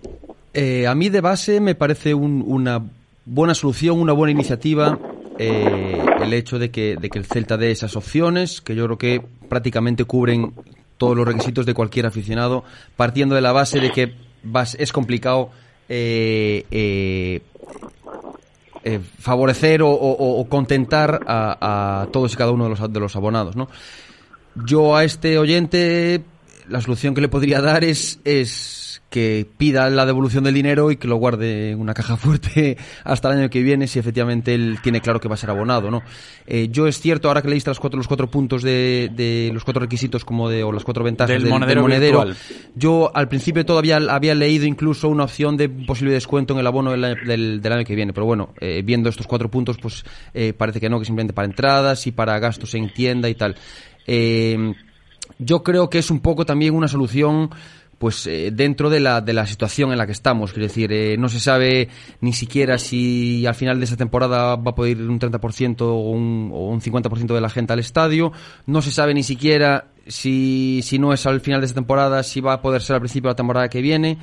Entonces yo creo que es un poco pues eh, intentar no meterse en, en otro berenjenal dando unas opciones, yo creo que que abarcan, que tienen un abanico bastante grande y que, que abarcan pues eh, el gusto y el, y el, vamos el, el beneficio de, de, la mayoría de los aficionados no en el caso de este oyente pues es lo que te digo que, que yo si fuese él pediría el reembolso y, y lo guardaría para, para el abono del año que viene no pero pero bueno eh, yo creo que también no debemos dejarnos engañar ni, ni comparar con las soluciones de, de otros clubes porque eh, hubo, hay mucha gente que, que aprovecha para criticar al, al, al, Celta por las campañas de, de, de otros clubes y, y, bueno, yo creo que hay mucha letra pequeña.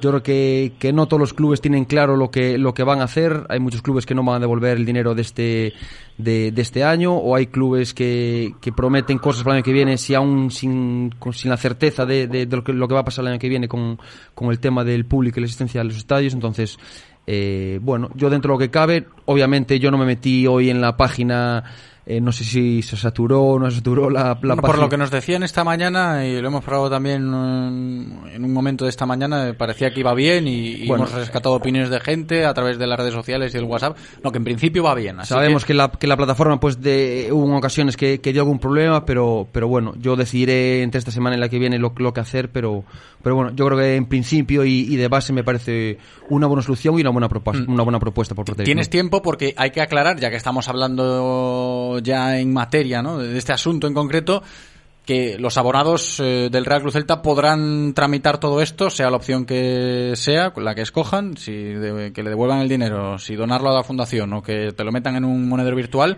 hasta el día 23, hasta el día 23 de junio se puede realizar este proceso. Julio, que también está, está a la orden del día todo esto, ¿qué te parece? Bueno, a mí me parece muy correcto, ¿no? O sea, yo desde el momento que tienes la opción 1, eh, para mí está todo claro. Luego, cada, o sea, el, club te da la opción de devolver el dinero, de devolverte la parte que te debería corresponder por la, por la, por el prejuicio de haber suspendido la competición. Entonces ahí cada uno, a partir de ahí, hace, hace lo que quiere. El que quiera donarlo, bueno, pues si sus condiciones económicas se lo permiten y realmente quiere hacer eso, pues también tiene esa opción y bueno, y el que pues eh, a lo mejor, no sé, se vea menos apretado económicamente también y quiera destinar ese dinero pues a futuras compras, etcétera, etcétera, etcétera, pues, pues fenomenal. Para mí la opción importante es la primera, que es que el club se ofrece a hacer la devolución de la parte proporcional del, del abono y yo creo que a partir de ahí esa opción cubre cubre cualquier otra exigencia o cubre cualquier otra mm, no sé eh, demanda que pueda tener el, el aficionado ¿no? luego ya pues él verá lo que lo que lo que hace falta y lo que es necesario. Lo que sí está claro es que esta situación no afecta a todo el mundo por igual pues hay gente eh, pues que pues que tiene mayor y mayores o dificultades económicas y que evidentemente este dinero pues eh, le va por muy siendo muy muy celtista pues le va a venir muy bien también no para arreglar su vida personal. Con lo cual yo no entiendo que el ejecutar una u otra eh, opción mida el nivel de celtismo del aficionado no lo que va a medir probablemente eh, pues sea su situación económica y su necesidad de disponer de ese dinero. Es que, a ver, si lo ves desde esa perspectiva, como ha dicho Julio, entra dentro de la lógica pensar, y yo creo que también me postulo en esa posición, que siempre que exista esa opción 1, porque al final la semana pasada cuando aquí comentábamos la noticia que el Celta lo iba a hacer, a partir de hoy, lunes 8 de junio ya se podía hacer todo esto, lo comentamos en, en la tertulia del viernes pasado aquí, y decía, bueno, siempre que te ofrezcan esa posibilidad, adelante, es tu dinero y, y, se puede dar gracias a que te lo devuelvan. Si lo quieres emplear en el abono el año que viene, pues el año que viene guardas ese dinero, lo decías tú antes, ¿no? En la caja fuerte que lo guardas. Y si te apetece emplearlo ya sea en primero o en segunda, pues lo puedes hacer con ese dinero. Yo creo que el Celta en ese aspecto eh, sí que ha contemplado eh, el hecho que tanto se mandaba a veces, ¿no? Eh, los intereses del propio abonado, que a veces tal. Oye, estamos hablando del dinero de la gente y si te lo pueden devolver, y esa es la opción uno, decía Julio, y tú también Álvaro, pues oye, bienvenido sea ¿no? el tema. Las otras dos, pues valorables también y, respetables. Ahí cada uno podrá decidir. Pero no me parece, no me parece descabellado nada lo que ha hecho el Real Cruz Celta. De hecho, creo que actúa correctamente, insisto, desde mi perspectiva y desde mi opinión aquí en la tertulia. Hasta el 23 de junio, ¿eh? desde hoy, desde esta mañana de lunes 8 de junio, hasta el 23 de junio los abonados tenéis para hacer estos trámites. Más mensajes, más opiniones, la gente que se suma a la tertulia aquí, a través del WhatsApp en este caso, 680-101-642. Hola, buenos días. Eh, eso que estés diciendo de que la página web del Celta va bien para poder devolver el abono no es cierto. Yo me he metido en varios varias partes donde pone el club, donde pone noticias y tal y cual. No encuentro ninguna parte donde ponga que devuelve el dinero. Como siempre, mal, mal y arrastras. No es la primera vez. A ver si Celta espabila. Porque el tema del marketing lo muy mal. Gracias. Muchas gracias. Es cierto, es cierto. A ver, hemos contrastado las opiniones de, oye, va bien la plataforma, se cae el servidor, que muchas veces pasaba, ¿no? Te daba el 404 error y que no nos encontraba a ningún lado y no podías ir. Pero lo que dice esto también puede ser cierto. Oye, ¿dónde puedo encontrar ese enlace? ¿No? Dentro de la web, ¿son muy claros o no? Ahí ya la estructura de la página web del Celta, pues eh, cada uno que opine. Pero sí que es cierto que puede aparecer esa dificultad que decía. De todas formas, y para que os sirva de ayuda y de aclaración a los que estáis teniendo problemas para encontrar justamente esa plataforma, si vais a las redes sociales, al Twitter sobre todo, el Real Cruz Celta acaban de habilitar hace unos minutos un link, un enlace para que pinchando ahí, pues en teoría ya te derive a, esa plataforma. Así que esperemos que aclarando esto, pero bueno, ahí está dicho, ¿no, Álvaro? Y, hasta el día 23 la gente tendrá tiempo, tú mismo, Julio y todos los socios que nos escuchan, para tomar esa decisión.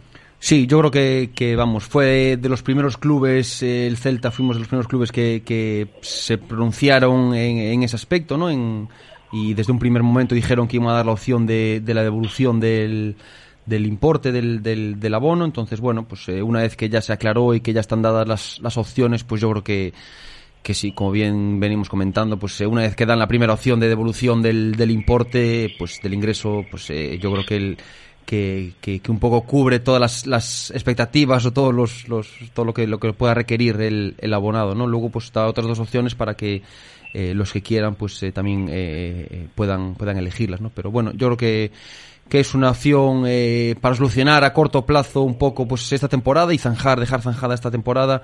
Y bueno, pues luego el año que viene pues pues ya se verá. Si luego pues no puede haber público desde un inicio, pues me imagino que pues amoldarán los precios a, al número de partidos que se puedan que se puedan asistir como como público. Y y bueno, pues como comentamos antes, pues eh, seguirá habiendo problemas, seguirá habiendo gente que no que no esté a gusto. Y, y bueno, pues yo creo un poco el objetivo del Celta es, complacer un poco pues a, a la gran mayoría de, los abonados. De todas formas, nosotros aquí somos un, poco el altavoz, ¿no? Y sin el poco. Somos el altavoz. Si queréis comentar algo a lo largo de esta semana, ya sea mañana, pasado, ¿no? Si tenéis problemas o, o si queréis dar vuestra opinión sobre lo que está pasando con esto del trámite, podéis hacerlo, ¿eh? Y nos lo hacéis llegar, nos la enviáis y además si hay gente con dudas que nos está escuchando, pues ya sea para bien o para mal, si hay problemas o no, lo escucha y les sirve también de, de ejemplo. Chicos, ha sido un placer como siempre, ¿eh? Hablar del Real Club Celta hoy con vosotros. Son las 2 y 10, tenemos que despedirnos, el programa continúa, ya sabéis, hasta las 3, pero del Celta, pues nos despedimos hasta mañana. Álvaro Barrera, muchas gracias, Varo. Muchas gracias, un saludo. Hasta la próxima. Julio Álvarez Builla, muchas gracias, Julio, abrazo. Un abrazo, hasta luego. Hasta la próxima. Desde Clínica Baviera, nos alegra decirte que nuestras clínicas ya están abiertas de nuevo, aplicando las máximas medidas de seguridad e higiene para cuidar de ti y de tu salud visual. Y como estamos encantados de volver a verte, ahora la primera consulta preoperatoria es gratis. Ven a visitarnos a la Rúa de García Barbón 28 o pide tu cita en el 986 44 31 64 y di adiós a tus gafas. Radio Marca, el deporte que se vive. Radio Marca. Disfrutemos la libertad. Por eso en Portavales ya hemos vuelto. Y sabemos que te apetece más que nunca vivir la naturaleza. Llevar tus bicicletas atrás en el coche, los portabultos y todas esas cosas maravillosas que hacen mucho mejor tu vida. Engánchate a Portavales. Engánchate a la vida. Hacemos instalación de sistemas de cámaras de aparcamiento y vigilancia, conexiones CarPlay o Android para que uses todas las aplicaciones de tu smartphone en el monitor de tu vehículo. Es que tenemos tantas cosas que enseñarte y nos apetece tanto hacerlo porque lo más importante ahora es tener ganas y nosotros las tenemos. Portavales. Estamos en Corucho, pero si quieres, llámanos por teléfono o háblanos al WhatsApp 619-702998. Portavales. En Vigo, una de las ciudades más seguras para circular en moto, ponte en buenas manos. En Motos Ponte piensan en tu seguridad, pero también en tu ahorro y en todo el tiempo que ganas en tus desplazamientos. Por eso te ofrecen una amplia gama de motos y scooters para mejorar tu movilidad urbana. Ven y pruébalas en Motos Ponte, concesionario oficial Suzuki, Sanjurjo Badía y motosponte.com. Cuando tienes lesiones por un accidente, cuando tu seguro de coche no te indemniza correctamente, cuando eso te ocurre, en Eurosiniestro Abogados nos ponemos a trabajar para conseguirte una indemnización justa. Eurosiniestro Abogados. Defendemos tus derechos. Cuéntanos tu caso. Consulta gratuita. Somos tu mejor defensa. Eurosiniestro Abogados. En Lexus estamos listos para arrancar con las baterías bien cargadas, porque queremos seguir dándote el mejor servicio, porque hemos puesto en marcha los mejores protocolos de seguridad en nuestros concesionarios y porque juntos nadie es capaz de pararnos. Estamos listos para arrancar. Hazlo con nosotros. Lexus Experience Amazing. Descúbrelo en las nuevas instalaciones de Lexus Vigo, carretera de Camposancos 141, Vigo. En Radio Marca Vigo os escuchamos. Vosotros hacéis la radio con nosotros. Participa llamando al 986 43 68 38 o 986 43 66 93. Radio Marca, el deporte que se vive. Radio Marca. Directo Marca Vigo. José Ribeiro.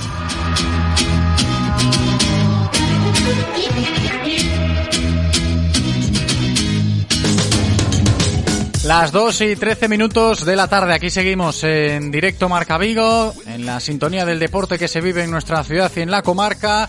Cambiamos el registro, vamos a hablar ahora de tenis, porque, a ver, hoy es un día importante hablando en líneas generales, hablando del comienzo de la fase 3 en esta desescalada y también pues tenemos que aplicar la desescalada particular en todos los deportes que se practican en nuestra ciudad. Lo hacemos ya desde la semana pasada, lo haremos a lo largo de estos próximos días porque aquí hay, que seguir al pie del cañón con todos, no se le puede perder la pista a nadie. Y hoy hablando de tenis, muy importante la situación del tenis vigués, nos la va a contar eh, el director de la Escuela de Tenis de Samil, que es Pablo González y que ya está con nosotros, además voz autorizada también en la Federación Gallega de Tenis. Pablo, ¿qué tal? Bueno, buenas tardes, José, ¿qué tal? Muy buenas, bienvenido. Lo primero, ¿cómo estamos? Muy bien, muy bien. Ya podemos eh, empezar, ya hemos empezado con las clases. El tenis ya lleva un par de semanas que podemos eh, jugar partidos, aunque sea pues eh, alquilar pistas y reservar y jugar. Entonces, bueno, mm, bastante contentos, la verdad. Sí, eso es cierto, ¿no? Un poquito que la desescalada ya ha empezado, que conste que poco a poco, aunque no sé si ha costado, Pablo, este arranque. Eh, nosotros, eh, la verdad, en la escuela empezamos muy bien. El- sí que los niños, algunos, pues todavía son un poquito más reticentes, porque bueno, el, el virus todavía está un poco latente, entonces eh, volver a las clases, pues es un poco más complicado. Los adultos hemos vuelto casi al 100% con todos y, y, y los trabajadores, pues empezamos esta semana ya, eh, todos los que estábamos contratados fijos, pues ya, ya empezamos todos a trabajar. Y después lo que es el uso de las pistas, eh, en, en Samil, por ejemplo, pues eh, hay una, una ocupación masiva. La gente está jugando. Es un deporte, la verdad, que bueno, no hay no hay contacto físico, no hay no hay esa interacción que hay en otros deportes, entonces bueno, se puede mantener las los requisitos eh, sanitarios, no, bastante bastante fácil. Y a partir de ahí a, a seguir creciendo, ¿no? Porque no sé ahora mismo cómo está la situación, el reajuste del calendario, hablando de tenis y de la gente que practica tenis aquí en nuestra ciudad, puede ser un poco mm, confuso a día de hoy o distorsionado, ¿no, Pablo? Sí, ahora mismo no. eh, bueno, de hecho, esta, esta semana tenemos una reunión eh, con, eh, bueno, Marco, el, director deportivo de la Federación Gallega de Tenis, con todos los clubes para, para un poco establecer los, los calendarios, tanto la competición por equipos como la competición individual, que a partir de esta fase 3 pues ya se puede, se puede empezar a, a hacer algo. Eh, nosotros en la Federación Gallega de Tenis, por ejemplo, pues es- con, con la Federación Española de Tenis eh, se ha hecho un protocolo de actuación tanto para las clases como para los partidos, ya que realmente lo único que tratamos de evitar un poco es que, que los jugadores toquen la pelota con la mano, que es la única forma de, de tener un contacto entre los jugadores, ¿no? Entonces, bueno, tanto para las clases se establece una, una rotación de los jugadores para que no haya ese contacto. Eh, en las clases no hacemos, eh, por ejemplo, ejercicios con saque. Y en los partidos, pues se está viendo a la hora de hacer ahora la competición, pues establecer eh, algunas fórmulas para que pues se juegue a lo mejor con dos botes de bolas y marcar unas bolas. Eh, es decir, por ejemplo, mis bolas se marcarían con la, con la P de Pablo y las tuyas con la J de José. Ajá. Entonces yo voy a coger con las manos solamente mis bolas. Las tuyas las coges tú y si te las tengo que pasar a ti, te las paso con la raqueta. De tal forma que no hay una, un- contacto en ningún momento con, entre un jugador y otro. Está bien, Incluso en la competición oficial, el, el juez árbitro es el que se encarga pues un poco de que esto se, se cumpla. Y para llegar a, a ese punto de la competición oficial, ¿nos queda mucho todavía o no? Pues esperamos empezar en breve. Esperamos empezar en breve. Lo que son las competiciones oficiales por equipos que se tuvieron que cancelar, se tuvieron que pasar, esas sí que van a ser, pues, es, es la reunión que tenemos esta semana para ponerlas en marcha. Y lo que son las competiciones un poco privadas, ya torneos individuales, pues eh, en el momento en que las, los clubes se, se, se cojan un poco valientemente el toro por los cuernos y empiecen a, a hacer torneos, ¿no? Eh, pero será será en breve, en un par de semanas seguramente. Sí, porque yo hablando de tenis, sobre todo semanas atrás, cuando parecía que en el mundo del fútbol sobre todo, ¿no? y la desescalada en el deporte iba a comenzar, eh, a, a veces eh, había mucha incertidumbre o no, un, una comidilla que decía, oye, ¿y por qué nosotros no? Y fíjate, voces autorizadas en el mundo del tenis como Rafa Nadal aquí en, en nuestro país, es decir, eh, si hay una distancia de seguridad considerable en deportes, en este caso como, como lo es el tenis. Sí, en ese caso los, o sea, los profesionales ya más alto nivel todavía más, eh, ellos sí que pueden todavía mantener más la- las distancias. De hecho, incluso a veces se les prohibía o no podían ni siquiera entrenar, ¿no? Y bueno, a veces también las normas se, se ponen un poco, es, es difícil entiendo que, que poner normas para todos. En el caso, por ejemplo, de Rafa Nadal o Djokovic, incluso que estaba en Marbella, eh, eh, claro, ellos casi tienen un, Nadal tiene un club para él entero. Puede, tiene, tiene esa, esa facilidad, ¿no? O sea, esa disponibilidad de poder entrenar eh, él solo y sin ningún tipo de contacto. Pero bueno, al final las medidas se hacen un poco eh, tratando de que no haya contacto, según las fases se vamos, nos vamos desescalando y, y ahora pues el tenis, el problema que tiene a, nivel internacional es eh, que los jugadores necesitan viajar, entonces tampoco puedes hacer un torneo internacional, por ejemplo, aquí en España, aunque o en, o en países donde a lo mejor no tengan una influencia del coronavirus, porque si hacen un torneo internacional, pues no sé, por decirte algo, en Australia, que parece que ya no hay ya no hay casi casi casos. Eh, el problema lo tenemos los los españoles que querrían viajar a ese a ese torneo, entonces se desvirtuaría un poco la competición porque no podrían eh, jugadores de otros países acudir a esos torneos. Entonces, hasta que esté todo un poco más claro para nivel de vuelos y, todo eso está eh, lo que requiere un torneo internacional, pues eh, vamos a tener que esperar. De hecho, nosotros aquí en Vigo tenemos un torneo internacional femenino, el WITAN, que lo teníamos para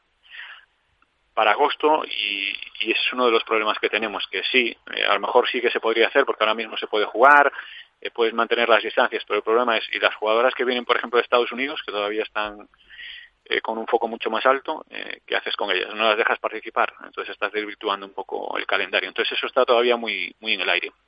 No, lo entiendo y es lógico, ¿no? Yo tenía también la cuestión eh, para ti, eh, lo que te decía antes de la competición a, a más alto nivel o quizás competiciones más en serio, hablando a nivel local o, o, regional, ahora que se entra ya en la fase 3, si nos decías lo del torneo internacional femenino, por ejemplo, ¿no? Y lo utilizo de ejemplo. Eh, si os ha limitado mucho esto, ¿no? O le dais la bienvenida eh, con los brazos más abiertos a la fase 3 para que no entorpezca tanto el, calendario con pruebas futuras. Sí, evidentemente, hasta que no volvamos a una nueva normalidad, los torneos internacionales de más alto nivel eh, van a estar siempre muy en el aire, ¿no? para torneos más locales, para torneos más regionales, como por ejemplo el Campeonato de Ciudad de Vigo que hacemos aquí, nosotros entendemos que a partir de julio se va a poder eh, se van a poder hacer pruebas sin, problema porque entendemos que pues es un, es un ámbito más local, entonces con una persona que venga de Pontevedra o de Orense, pues vamos a estar todos en las mismas condiciones. El problema de los internacionales es ese problema que es más global a nivel mundial y, y, desvirtúas un poco el calendario si una jugadora de un, de un determinado país no puede no puede viajar, ¿no? No, pero lo, lo, que comentas de los torneos a, a, nivel local o regional que tienen prestigio aquí en Vigo, hablando de tenis, por lo menos eh, pintan salvables, vaya.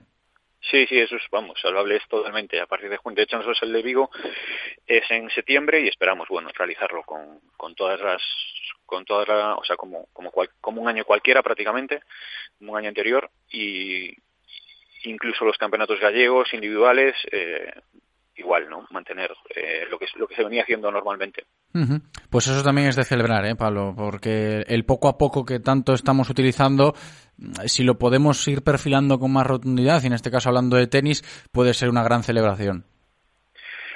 Sí, para nosotros, eh, además de, de, incluso las competiciones individuales, tanto para, para lo que son las clases, pues eh, hay una, de hecho estamos todos los eh, técnicos un poco conformes, ¿no? En la misma situación de que eh, tenemos una oportunidad también de, darle una, una seguridad a, a, nuestro deporte, ¿no? De que es un, un, deporte, pues eso, no, no hay contacto, no hay contacto físico, las clases pues son entre cinco o seis niños por pista, hay una distancia de seguridad y bueno, hay, yo creo que como deporte también tenemos una, una oportunidad para para mostrar, además de todos los beneficios que tiene como deporte, pues, pues un, un ámbito ahora mismo de, de seguridad.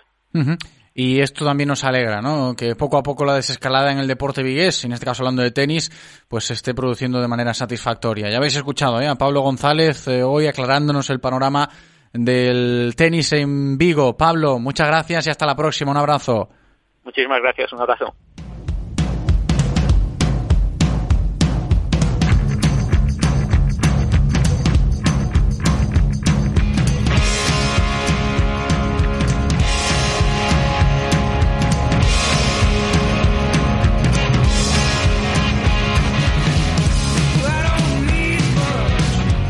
Del tenis al fútbol sala, en directo Marca Vigo, también tenemos que hablar de fútbol sala a nivel nacional, en este caso, con el gran referente aquí en Vigo si hablamos de futsal, es Adrián Alonso, Pola, que ha vuelto ya a los entrenamientos con el Inter Movistar hace unos días, y todo con el objetivo de preparar ese playoff express por el título de la Liga Nacional de Fútbol Sala que os lo recuerdo se va a disputar en Málaga del 23 al 30 de junio de este mismo mes. Así que estará con ganas eh, Pola. Ya está con nosotros. ¿Qué tal? ¿Cómo estás? Hola, buenas tardes. Muy buenas. Bienvenido de nuevo, Adrián. ¿Cómo estamos? Bien, bien, bien. Todo bien, bastante bien. Vuelta un poquito a la normalidad, así que contenta. ¿Cómo está siendo esa vuelta a la normalidad eh, en el Intermovistar? Bien, a ver, normal, normal, no, no. Al final, bueno, seguimos entrenando de forma individual, ya que, bueno, Madrid pues acababa de pasar a fase 2 hoy hemos vuelto a tocar el pabellón, eso sí, y bueno, pues esperando, ¿no? Y intentando estar lo mejor posible para el playoff que se disputará en la última semana de junio. Ese sonido de, de, las botas pisando la pista en el pabellón tuvo que ser como una maravillosa sinfonía de música clásica, ¿no? Sí, al final, después de todo esto, eh, algo tan común, ¿no? Como eso, como es poder entrenar en una pista de fútbol sala, se hizo imposible durante todo este tiempo y, bueno, pues te ayuda también a, valorar un poquito más todo lo que haces día a día. Claro, ¿tú cómo has pasado el confinamiento y todos estos días que hemos vivido con muchísima incertidumbre, ¿no? A nivel deportivo, Pola. Pues bien, lo he pasado bien. Yo he seguido entrenando de forma individual en casa, tengo material para, para ello. Eh, bueno, me he adaptado bastante bien a la situación. He seguido estudiando, que también tengo ahí mi carrera y me, me ha venido bien todo este tiempo para poder estudiar más y, y la verdad que lo llevo con bastante normalidad, por suerte. Te iba a preguntar esa también, que la tenía anotada. Lo de los estudios, ¿cómo lo llevas? Pues bien, bastante bien. Ya, ya voy viendo la luz al final del túnel de la carrera, cada vez mejor, cada año ya me queda menos, así que, así que nada. Eh, en un par de añitos espero poder estar licenciado. Bueno, que también es un ejemplo, ¿eh? Pola, si hablamos de él como jugador de fútbol sala, en esa faceta de la vida de formación que nunca hay que dejarla de lado, ¿eh? Que a los más pequeños también le sirva, le sirva esto. Cuando hablamos con gente como Pola, en este caso, futbolistas, hablando de sala ahora, ¿no? O deportistas en otros ámbitos que también se forman, pues en su vida personal, es de agradecer. Y lo del Playoff Express, te quería preguntar por ello también, por cómo lo estáis enfocando, por cómo lo está enfocando también el, el resto de equipos en la Liga Nacional de Fútbol Sala si ha habido alguna que otra discrepancia o no, porque he leído eh, alguna que otra crónica en estos últimos días, que había equipos que igual no estaban muy de acuerdo con lo que se va a realizar, al final le ponen la coletilla de Express, ¿no? Eso del playoff en una semana y se decide el título de la liga. ¿Tú cómo lo ves? Bueno, a ver, eh, yo creo que hay equipos que salen más beneficiados, otros que salen más perjudicados. Eh, es verdad que hay equipos que llevan ya entrenando tres semanas, llevan dos semanas ya trabajando en pista, eh, hay otros equipos que han empezado este lunes, nosotros llevamos una semana nada más. Pues a ver, va a ser injusto para unos y para otros no, pero bueno, al final, pues si se quiere acabar es la, forma de hacerlo y hay que adaptarse y ya está, y, intentar conseguir ganar y, listo. Es la única, el único fin, yo creo. ¿Y vuestras opciones cómo están o cómo las veis? Bueno, al, final nosotros llevamos mucho tiempo parados. Eh, empezamos la semana pasada, físicamente pues no, no estamos bien, evidentemente, pero al final yo creo que hay que prepararse para tres partidos. Eh, son tres partidos lo máximo que se puede jugar y bueno, pues intentar llegar a las mejores condiciones posibles y aprovechar, bueno, de nuestra experiencia, ¿no? Para, para intentar conseguir el título aunque no estemos en buenas condiciones físicas. Porque, a ver, eso también eh, lo podemos aplicar hablando de cómo se va a terminar la Liga Nacional de Fútbol Sala, ¿no? Antes en la tertulia del Real Cruz Celta que si el factor psicológico, que si jugar con balaídos sin gente, que si cómo lo va a ver el, futbolista. Para vosotros es un poco lo mismo. Los partidos muy seguidos, eh, la situación que es atípica, el factor de motivación creo que va a estar ahí por bandera de, del equipo en general. Sí, a ver, es, seguramente influya más que el aspecto físico, el aspecto psicológico, el, el, el equipo que sea más capaz de adaptarse a la, a la situación y, y, a, y a que no le afecte anímicamente, pues yo creo que igual tendrá más opciones, más allá del aspecto físico. Al final cada uno pues expondrá sus, sus cartas en el juego. Eh, si, si hay que encerrarse más atrás, se encerrará más atrás para no cansar de tanto y ya veremos, ya veremos al final qué pasa. Va a ser atípico, raro, eh, fuera de lo normal, así que. Hombre, habrá que adaptarse, que yo creo que es lo que estamos eh, comentando siempre en todos los contenidos que abordamos estos últimos días, ¿no? A nivel deportivo, que la adaptación va a ser fundamental y la incertidumbre está también ahí por delante de todo y no queda otra, ¿no, Pola? Que sacar esto adelante y ver si podemos celebrar que el Inter Movistar, porque ahí tenemos a nuestro Vigues referente, pues puede conseguir el título de liga. Mucha suerte, ¿eh, Pola? Y gracias por atendernos. Nada, muchísimas gracias a vosotros, como siempre. Vamos a escuchar unos consejos publicitarios y a la vuelta continuamos. Radio Marca, el deporte que se vive. Radio Marca. En Neumáticos Rodex sabemos que de esta saldremos juntos. Por eso estamos aquí para ayudarte. Ven y cambia los neumáticos de tu turismo y te devolvemos hasta 110 euros. Pero no nos vamos a quedar aquí.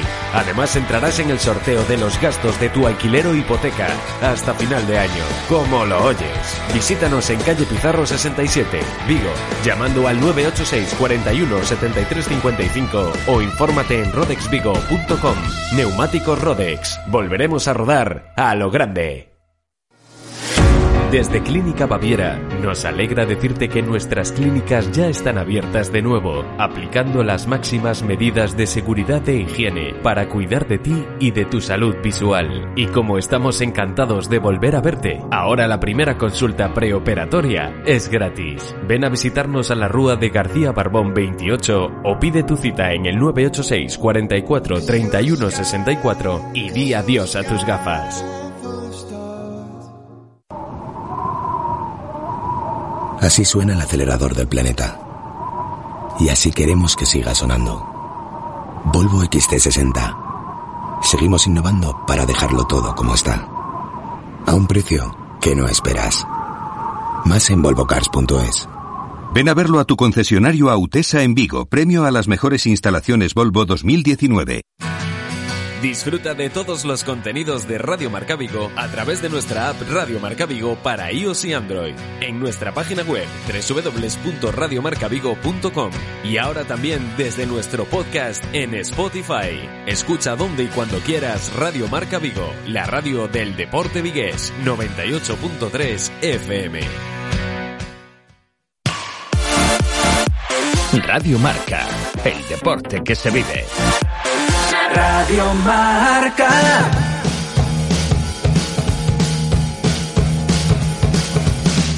Directo Marca Vigo. José Ribeiro.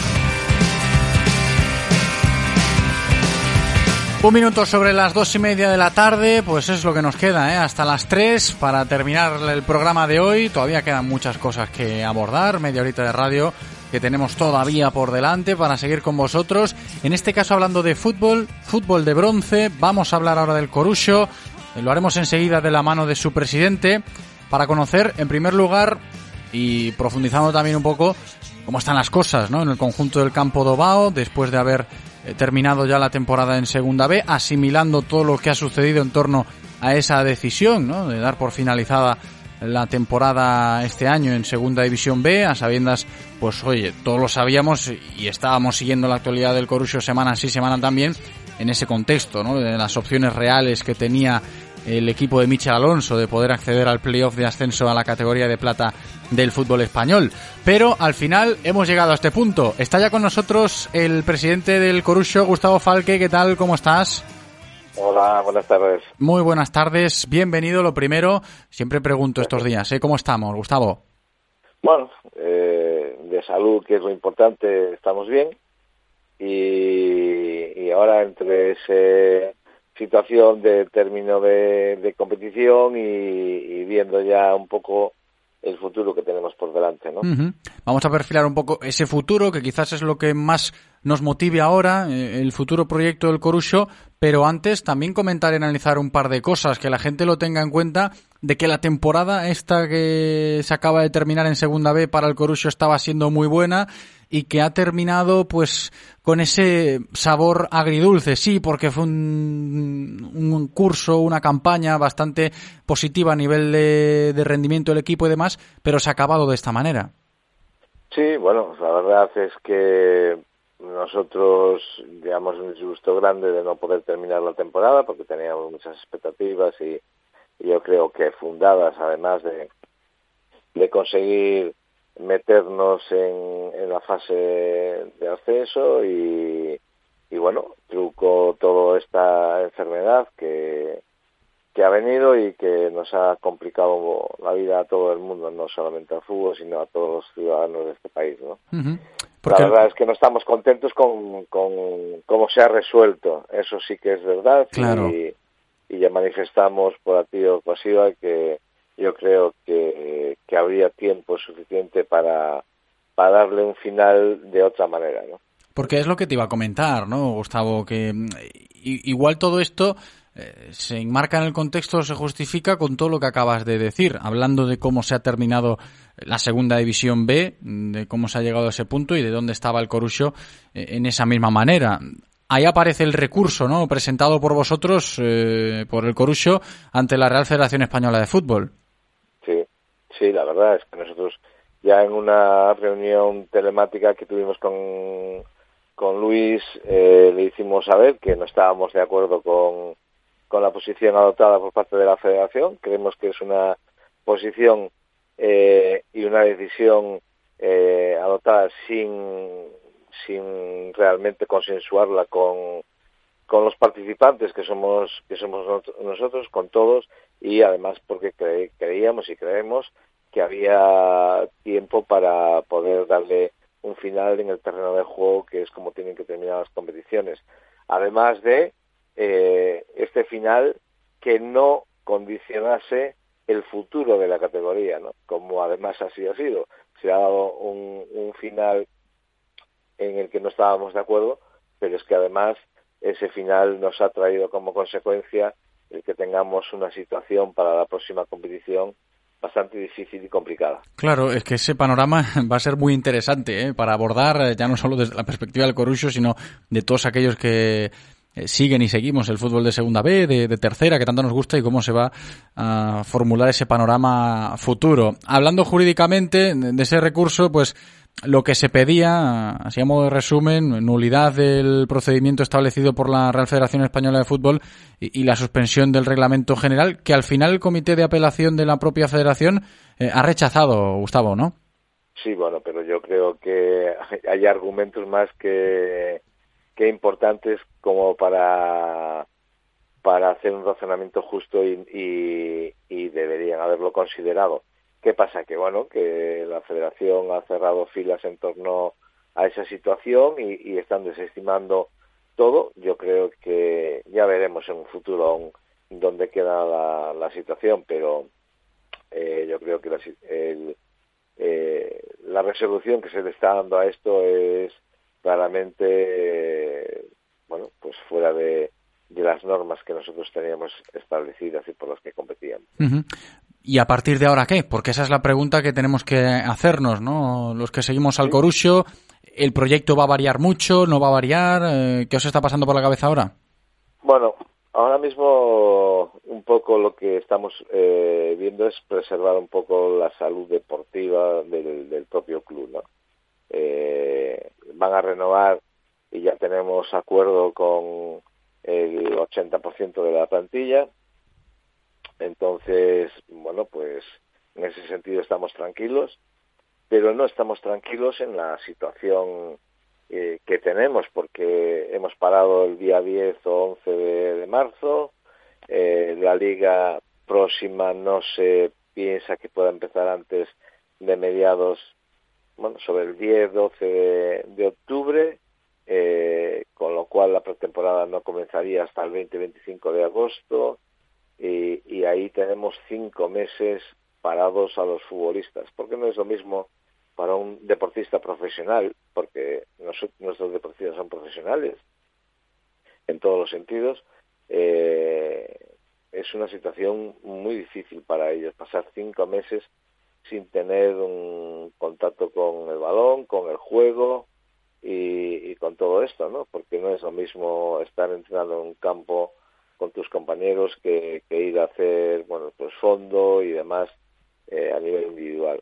Entonces ahí sí que estamos ahora, este es el presente que tenemos en estos momentos, ver cómo podemos ayudar a los futbolistas a esta transición, ¿no? Para que no sea tan tan largo y, y, que pueda acarrear problemas físicos y, de todo nivel cuando tengan que empezar a entrenar para la próxima competición. Es cierto eso de como club pues ayudar al futbolista, en este caso de segunda B, a pasar de la mejor manera posible esta travesía eh, en, un desierto futbolístico, valga la redundancia, ¿no? Porque sabemos cómo están las cosas. Y, y, luego lo de mantener o tratar de mantener a este Corusio que este año nos estaba dando tantas alegrías, ¿no? A nivel de jugadores, renovaciones, cuerpo técnico, Gustavo. Sí, bueno, el cuerpo técnico está todo, menos el segundo que ya estaba previsto que no continuase este año, que va a iniciar otro otra, otro formato en su vida y todo lo demás ya está. Y a nivel de, de futbolistas ya te digo que el 80% va a continuar y ya lo tenemos acordado. Ahora nos faltan cuatro posiciones tenemos que ver lo que hay en el mercado para poder, cubrirlas y, completar una plantilla que yo creo que va a ser importante. Y luego el panorama, ya lo último que hay que comentar a día de hoy, Gustavo, de la reestructuración del fútbol de bronce nacional, ¿no? no con vistas a, esta próxima campaña, pero sí al futuro un poquito más cercano. Ya, pero es que eso es otra de las eh, de las cosas que no tienen sentido. Si tú hablas con futbolistas, con entrenadores o con gente muy relacionada en el mundo del deporte, del fútbol concretamente, que es lo que estamos hablando, pues te dicen que es una verdadera salvajada eh, irnos a una reestructuración en un año complicado socialmente para todos, las empresas, los aficionados y todo el mundo, y, y con un formato que han diseñado gente que, mm, bueno, pues que está lo que está, eh, aguarda sus, sus puestos, pero que de esto realmente mm, ha demostrado que sabe poco eh, o nada y que le importa menos. Meternos ahora en una reestructuración de segunda B, cuando vas a jugar 18 partidos, en 18 partidos te lo juegas todo, todo, con unas condiciones eh, difíciles para el futbolista poder entrenar, para los clubes poder desarrollarse porque no tienen aficionados, por lo tanto no tienen socios, eh, estás en una situación eh, global del país complicada para tus patrocinadores y todo esto, y resulta que tienes que hacer el mayor cambio que se lleva hecho no sé cuántos años de la categoría. Bueno, pues nosotros consideramos que, bueno, tenemos que jugarlo y tenemos que pensarlo y planificarlo de la mejor manera. Eso es indudable y lo vamos a hacer. Pero es que todo esto no tiene sentido. No, es que fíjate que no hace mucho estábamos aquí hablando del Corusio mismamente esta temporada, de que si los grupos de segunda B este año con la proximidad geográfica se nos habían ido un poquito de las manos, que así no sé qué, y ahora con lo de la segunda B y la segunda Pro y las categorías que se quieren meter de por medio eh, ya para próximas campañas, esto ya se nos complica un poco. El cacao mental interesante la, la, vida de los clubes se les complica y, mucho. Y al fin y al cabo los clubes son los socios de, de, la, de la federación, que es la que tiene que... Mm, la federación solamente tiene un sentido, dar equilibrio, sensatez y raciocinio a unas competiciones, porque no hace otra cosa. ¿eh? Y sus socios eh, para poder llevar a cabo los programas y todo esto son los clubes. Sin los clubes no hay nada y lo que nos proponen, la verdad, no nos, no nos quedará mejor otro remedio que aceptarlo y competir de la mejor manera, pero eh, evidentemente no es lo justo para, para nosotros, no lo es. Sin duda. Sin duda, yo creo que va a ser eh, complicado adaptarse al nuevo fútbol de bronce cuando toque, pero bueno, ahí está la situación, en este caso desde el punto de vista del Corusio, en palabras de su presidente Gustavo Falque, que ha estado con nosotros. Gustavo, gracias, hasta la próxima, un abrazo. Muy bien, a vosotros, muchas gracias, buenas tardes.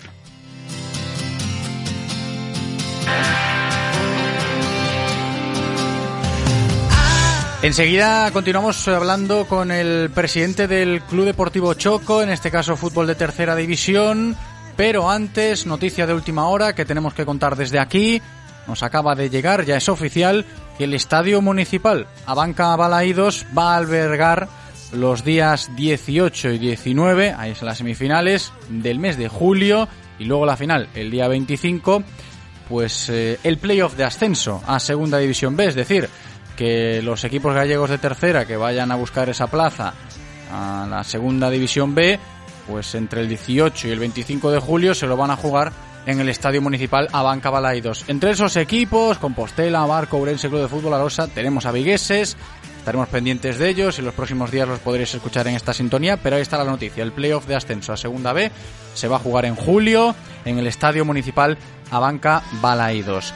Tercera división, Club Deportivo Choco, muchas novedades que estamos conociendo estos últimos días del proyecto en la familia Choqueira. Estamos ya con el presidente de la entidad, con Iván Crespo. ¿Qué tal Iván? ¿Cómo estamos? Hola, buenas tardes, ¿qué tal todos? Muy buenas, bienvenido, ¿cómo estás? Bueno, aquí intentando, apurando las horas de la mañana para seguir eh, negociando cosas y tratando de, de empezar ya a cerrar cosas para la siguiente temporada. Que también te digo cuántas cosas, ¿eh? porque la gente que nos escucha que, que, lo sepa, el hecho de cómo se está trabajando estos días en el Choco, teniendo en cuenta lo del equipo juvenil, que es muy importante, es una muy buena noticia, y los movimientos de efectivos en el primer equipo, en el de tercera división.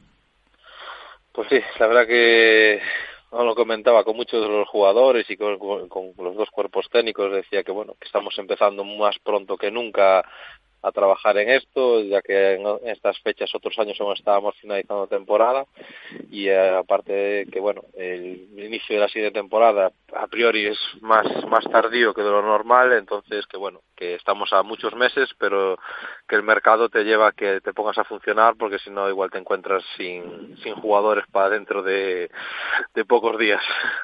Pero me refiero al, empezando por ahí, al equipo juvenil y a esa buena noticia que Hombre, yo creo que a nivel de club es eh, fantástico, ¿no? Poder hablar de, del juvenil en División de Honor.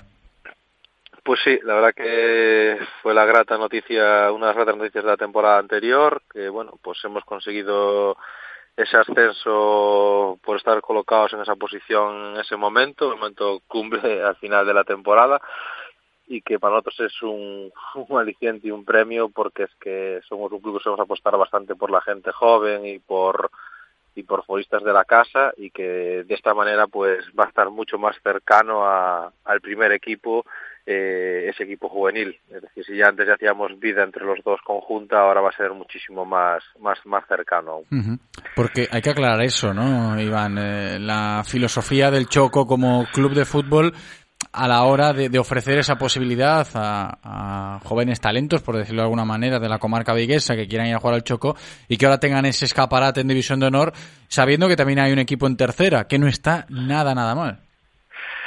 Pues sí, es uno de, nos, de nuestros fuertes ahora mismo, es decir, venimos demostrando en los últimos ocho años que, hemos apostado por mucha gente joven, tanto de Redondela como, como dices tú, de la comarca de Vigo, y que, bueno, muchos han conseguido dar el salto a otras categorías superiores y otros, pues, eh, siguen jugando en tercera división.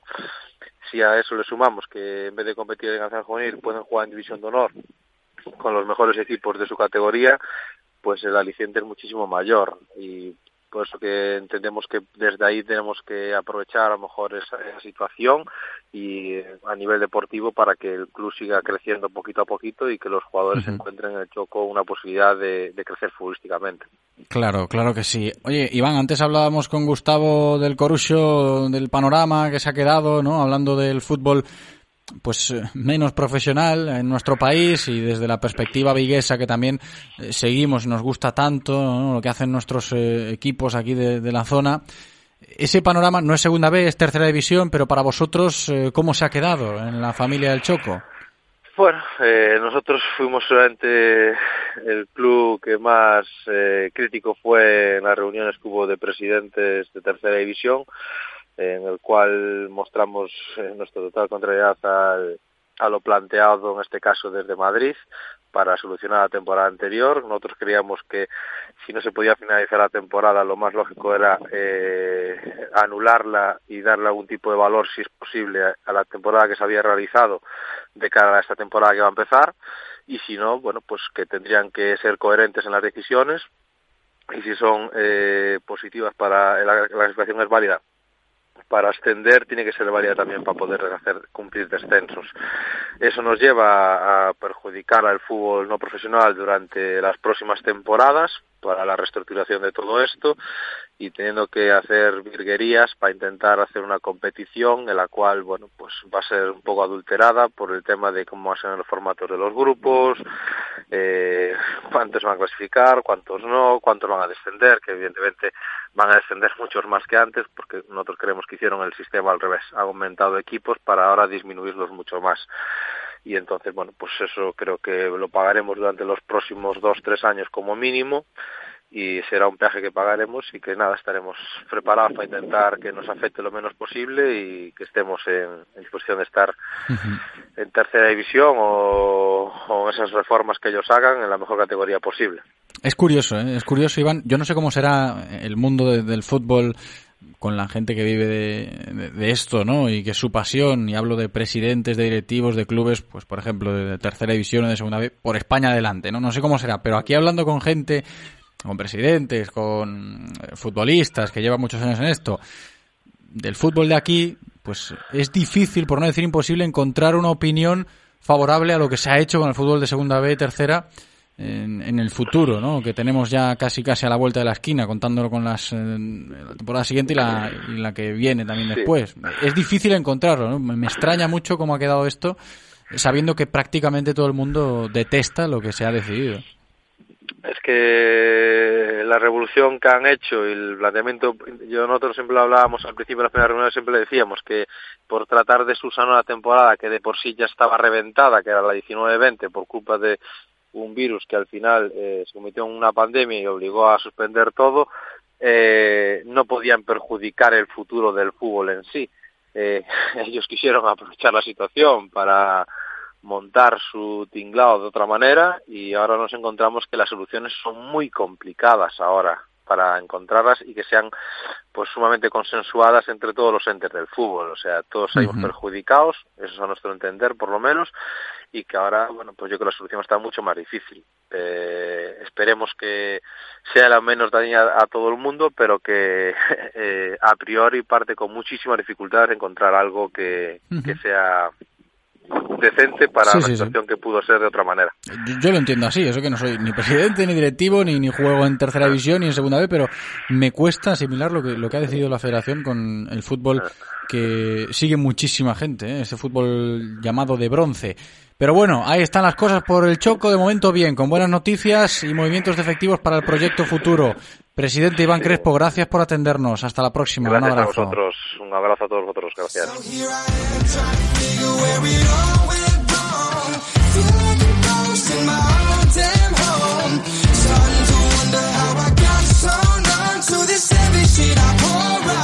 Todavía nos quedan 10 minutos de programa, dos cosas importantes que tenemos que destacar antes de llegar a las 3, empezando por el mundo del taekwondo aquí en Vigo. Vamos a hablar enseguida con el director y entrenador del gimnasio Tao, Miguel Meilán, que estará ya en breve con nosotros para que nos cuente, pues oye, por un lado todo lo que están haciendo en el gimnasio, que me consta que no es poco, para que se pueda volver también a la normalidad a la hora de practicar taekwondo en Vigo y en el Tao, y por el otro ese calendario que también tenemos que perfilar y, y no perderle la pista.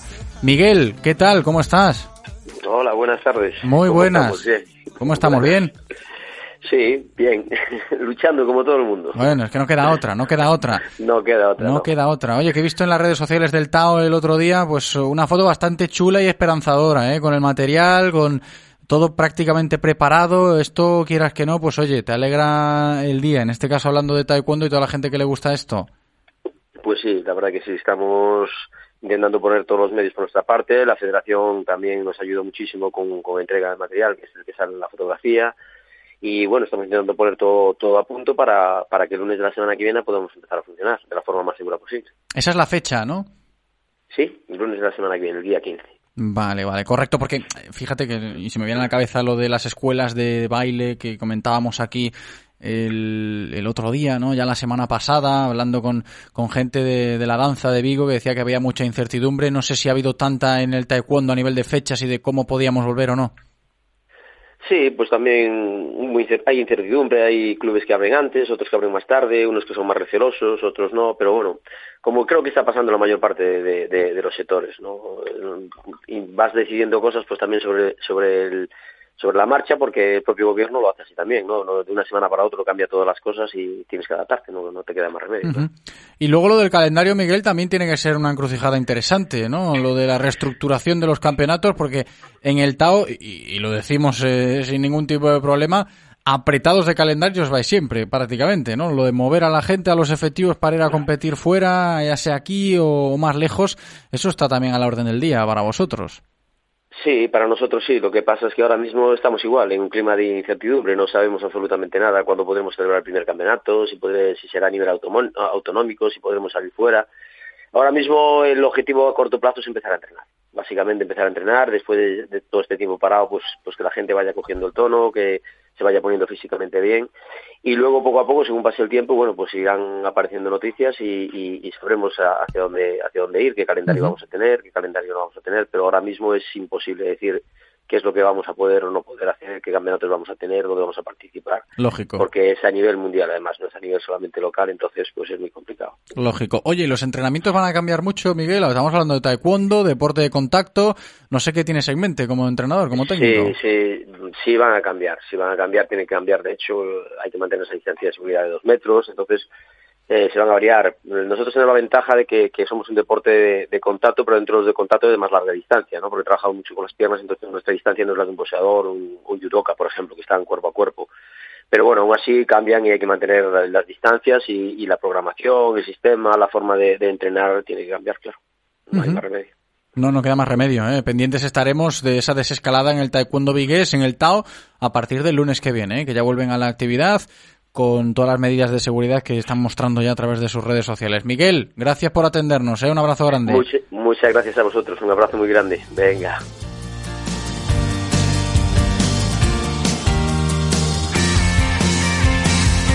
Y el programa de hoy lo vamos a cerrar hablando de taekwondo, no, lo acabamos de comentar, lo de taekwondo, de waterpolo. Waterpolo es lo que nos queda, porque también están muy pendientes de todo lo que está sucediendo en torno a la piscina del Real Club Náutico de Vigo, los integrantes del club de waterpolo.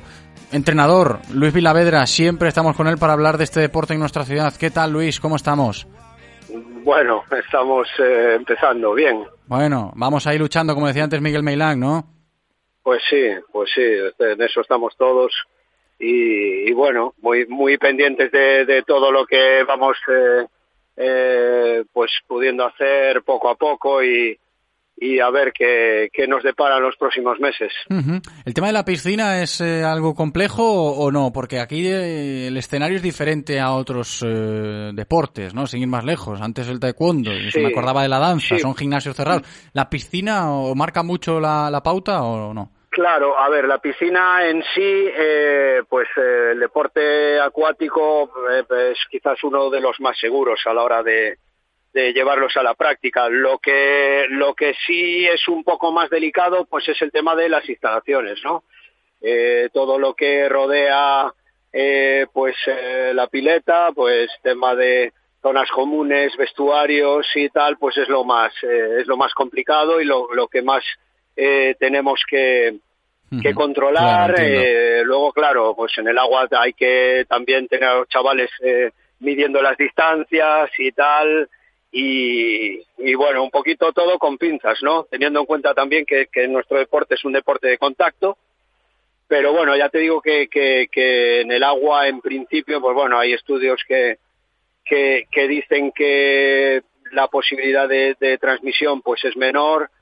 Eh, y bueno, en eso estamos, ¿no? Pendientes de todo, de- Claro. de, cualquier noticia al respecto. Por eso lo, lo preguntaba, un poco lo de la piscina y las instalaciones. ¿La hoja de ruta vuestra cuál es, Luis?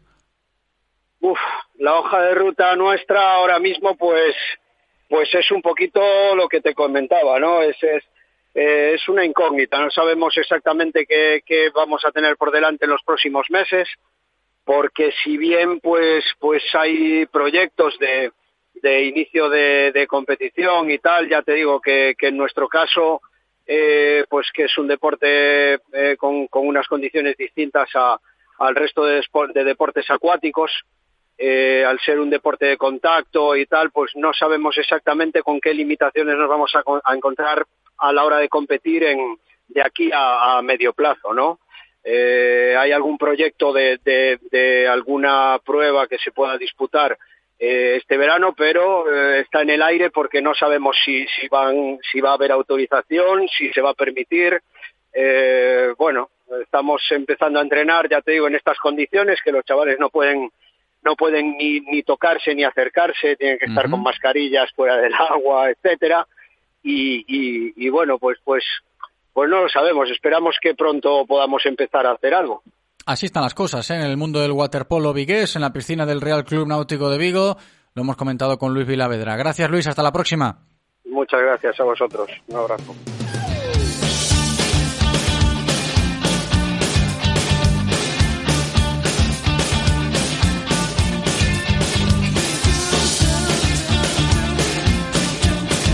Un minuto para llegar a las 3 de la tarde, se termina directo Marca Vigo. Recordatorio para los abonados del Celta. Acordaos que desde hoy ya se puede tramitar eso del reintegro, del reembolso de la parte proporcional de vuestro abono. ¿eh? Si queréis que os devuelvan el dinero, podéis hacerlo. Si queréis donarlo a la Fundación Celta, podéis hacerlo. Si queréis que os lo ingresen en ese monedero virtual para futuros descuentos, para descuentos en entradas de próximas temporadas, para que os lo descuenten del abono de la próxima campaña, ahí lo podéis hacer. Tres opciones hasta el 23 de junio. ¿eh? Abonados del Celta. Andrés, gracias por cumplir en cabina. Gracias a todos vosotros por estar al otro lado escuchándonos. Yo me voy a despedir. Hasta mañana, misma hora, la una. Chao.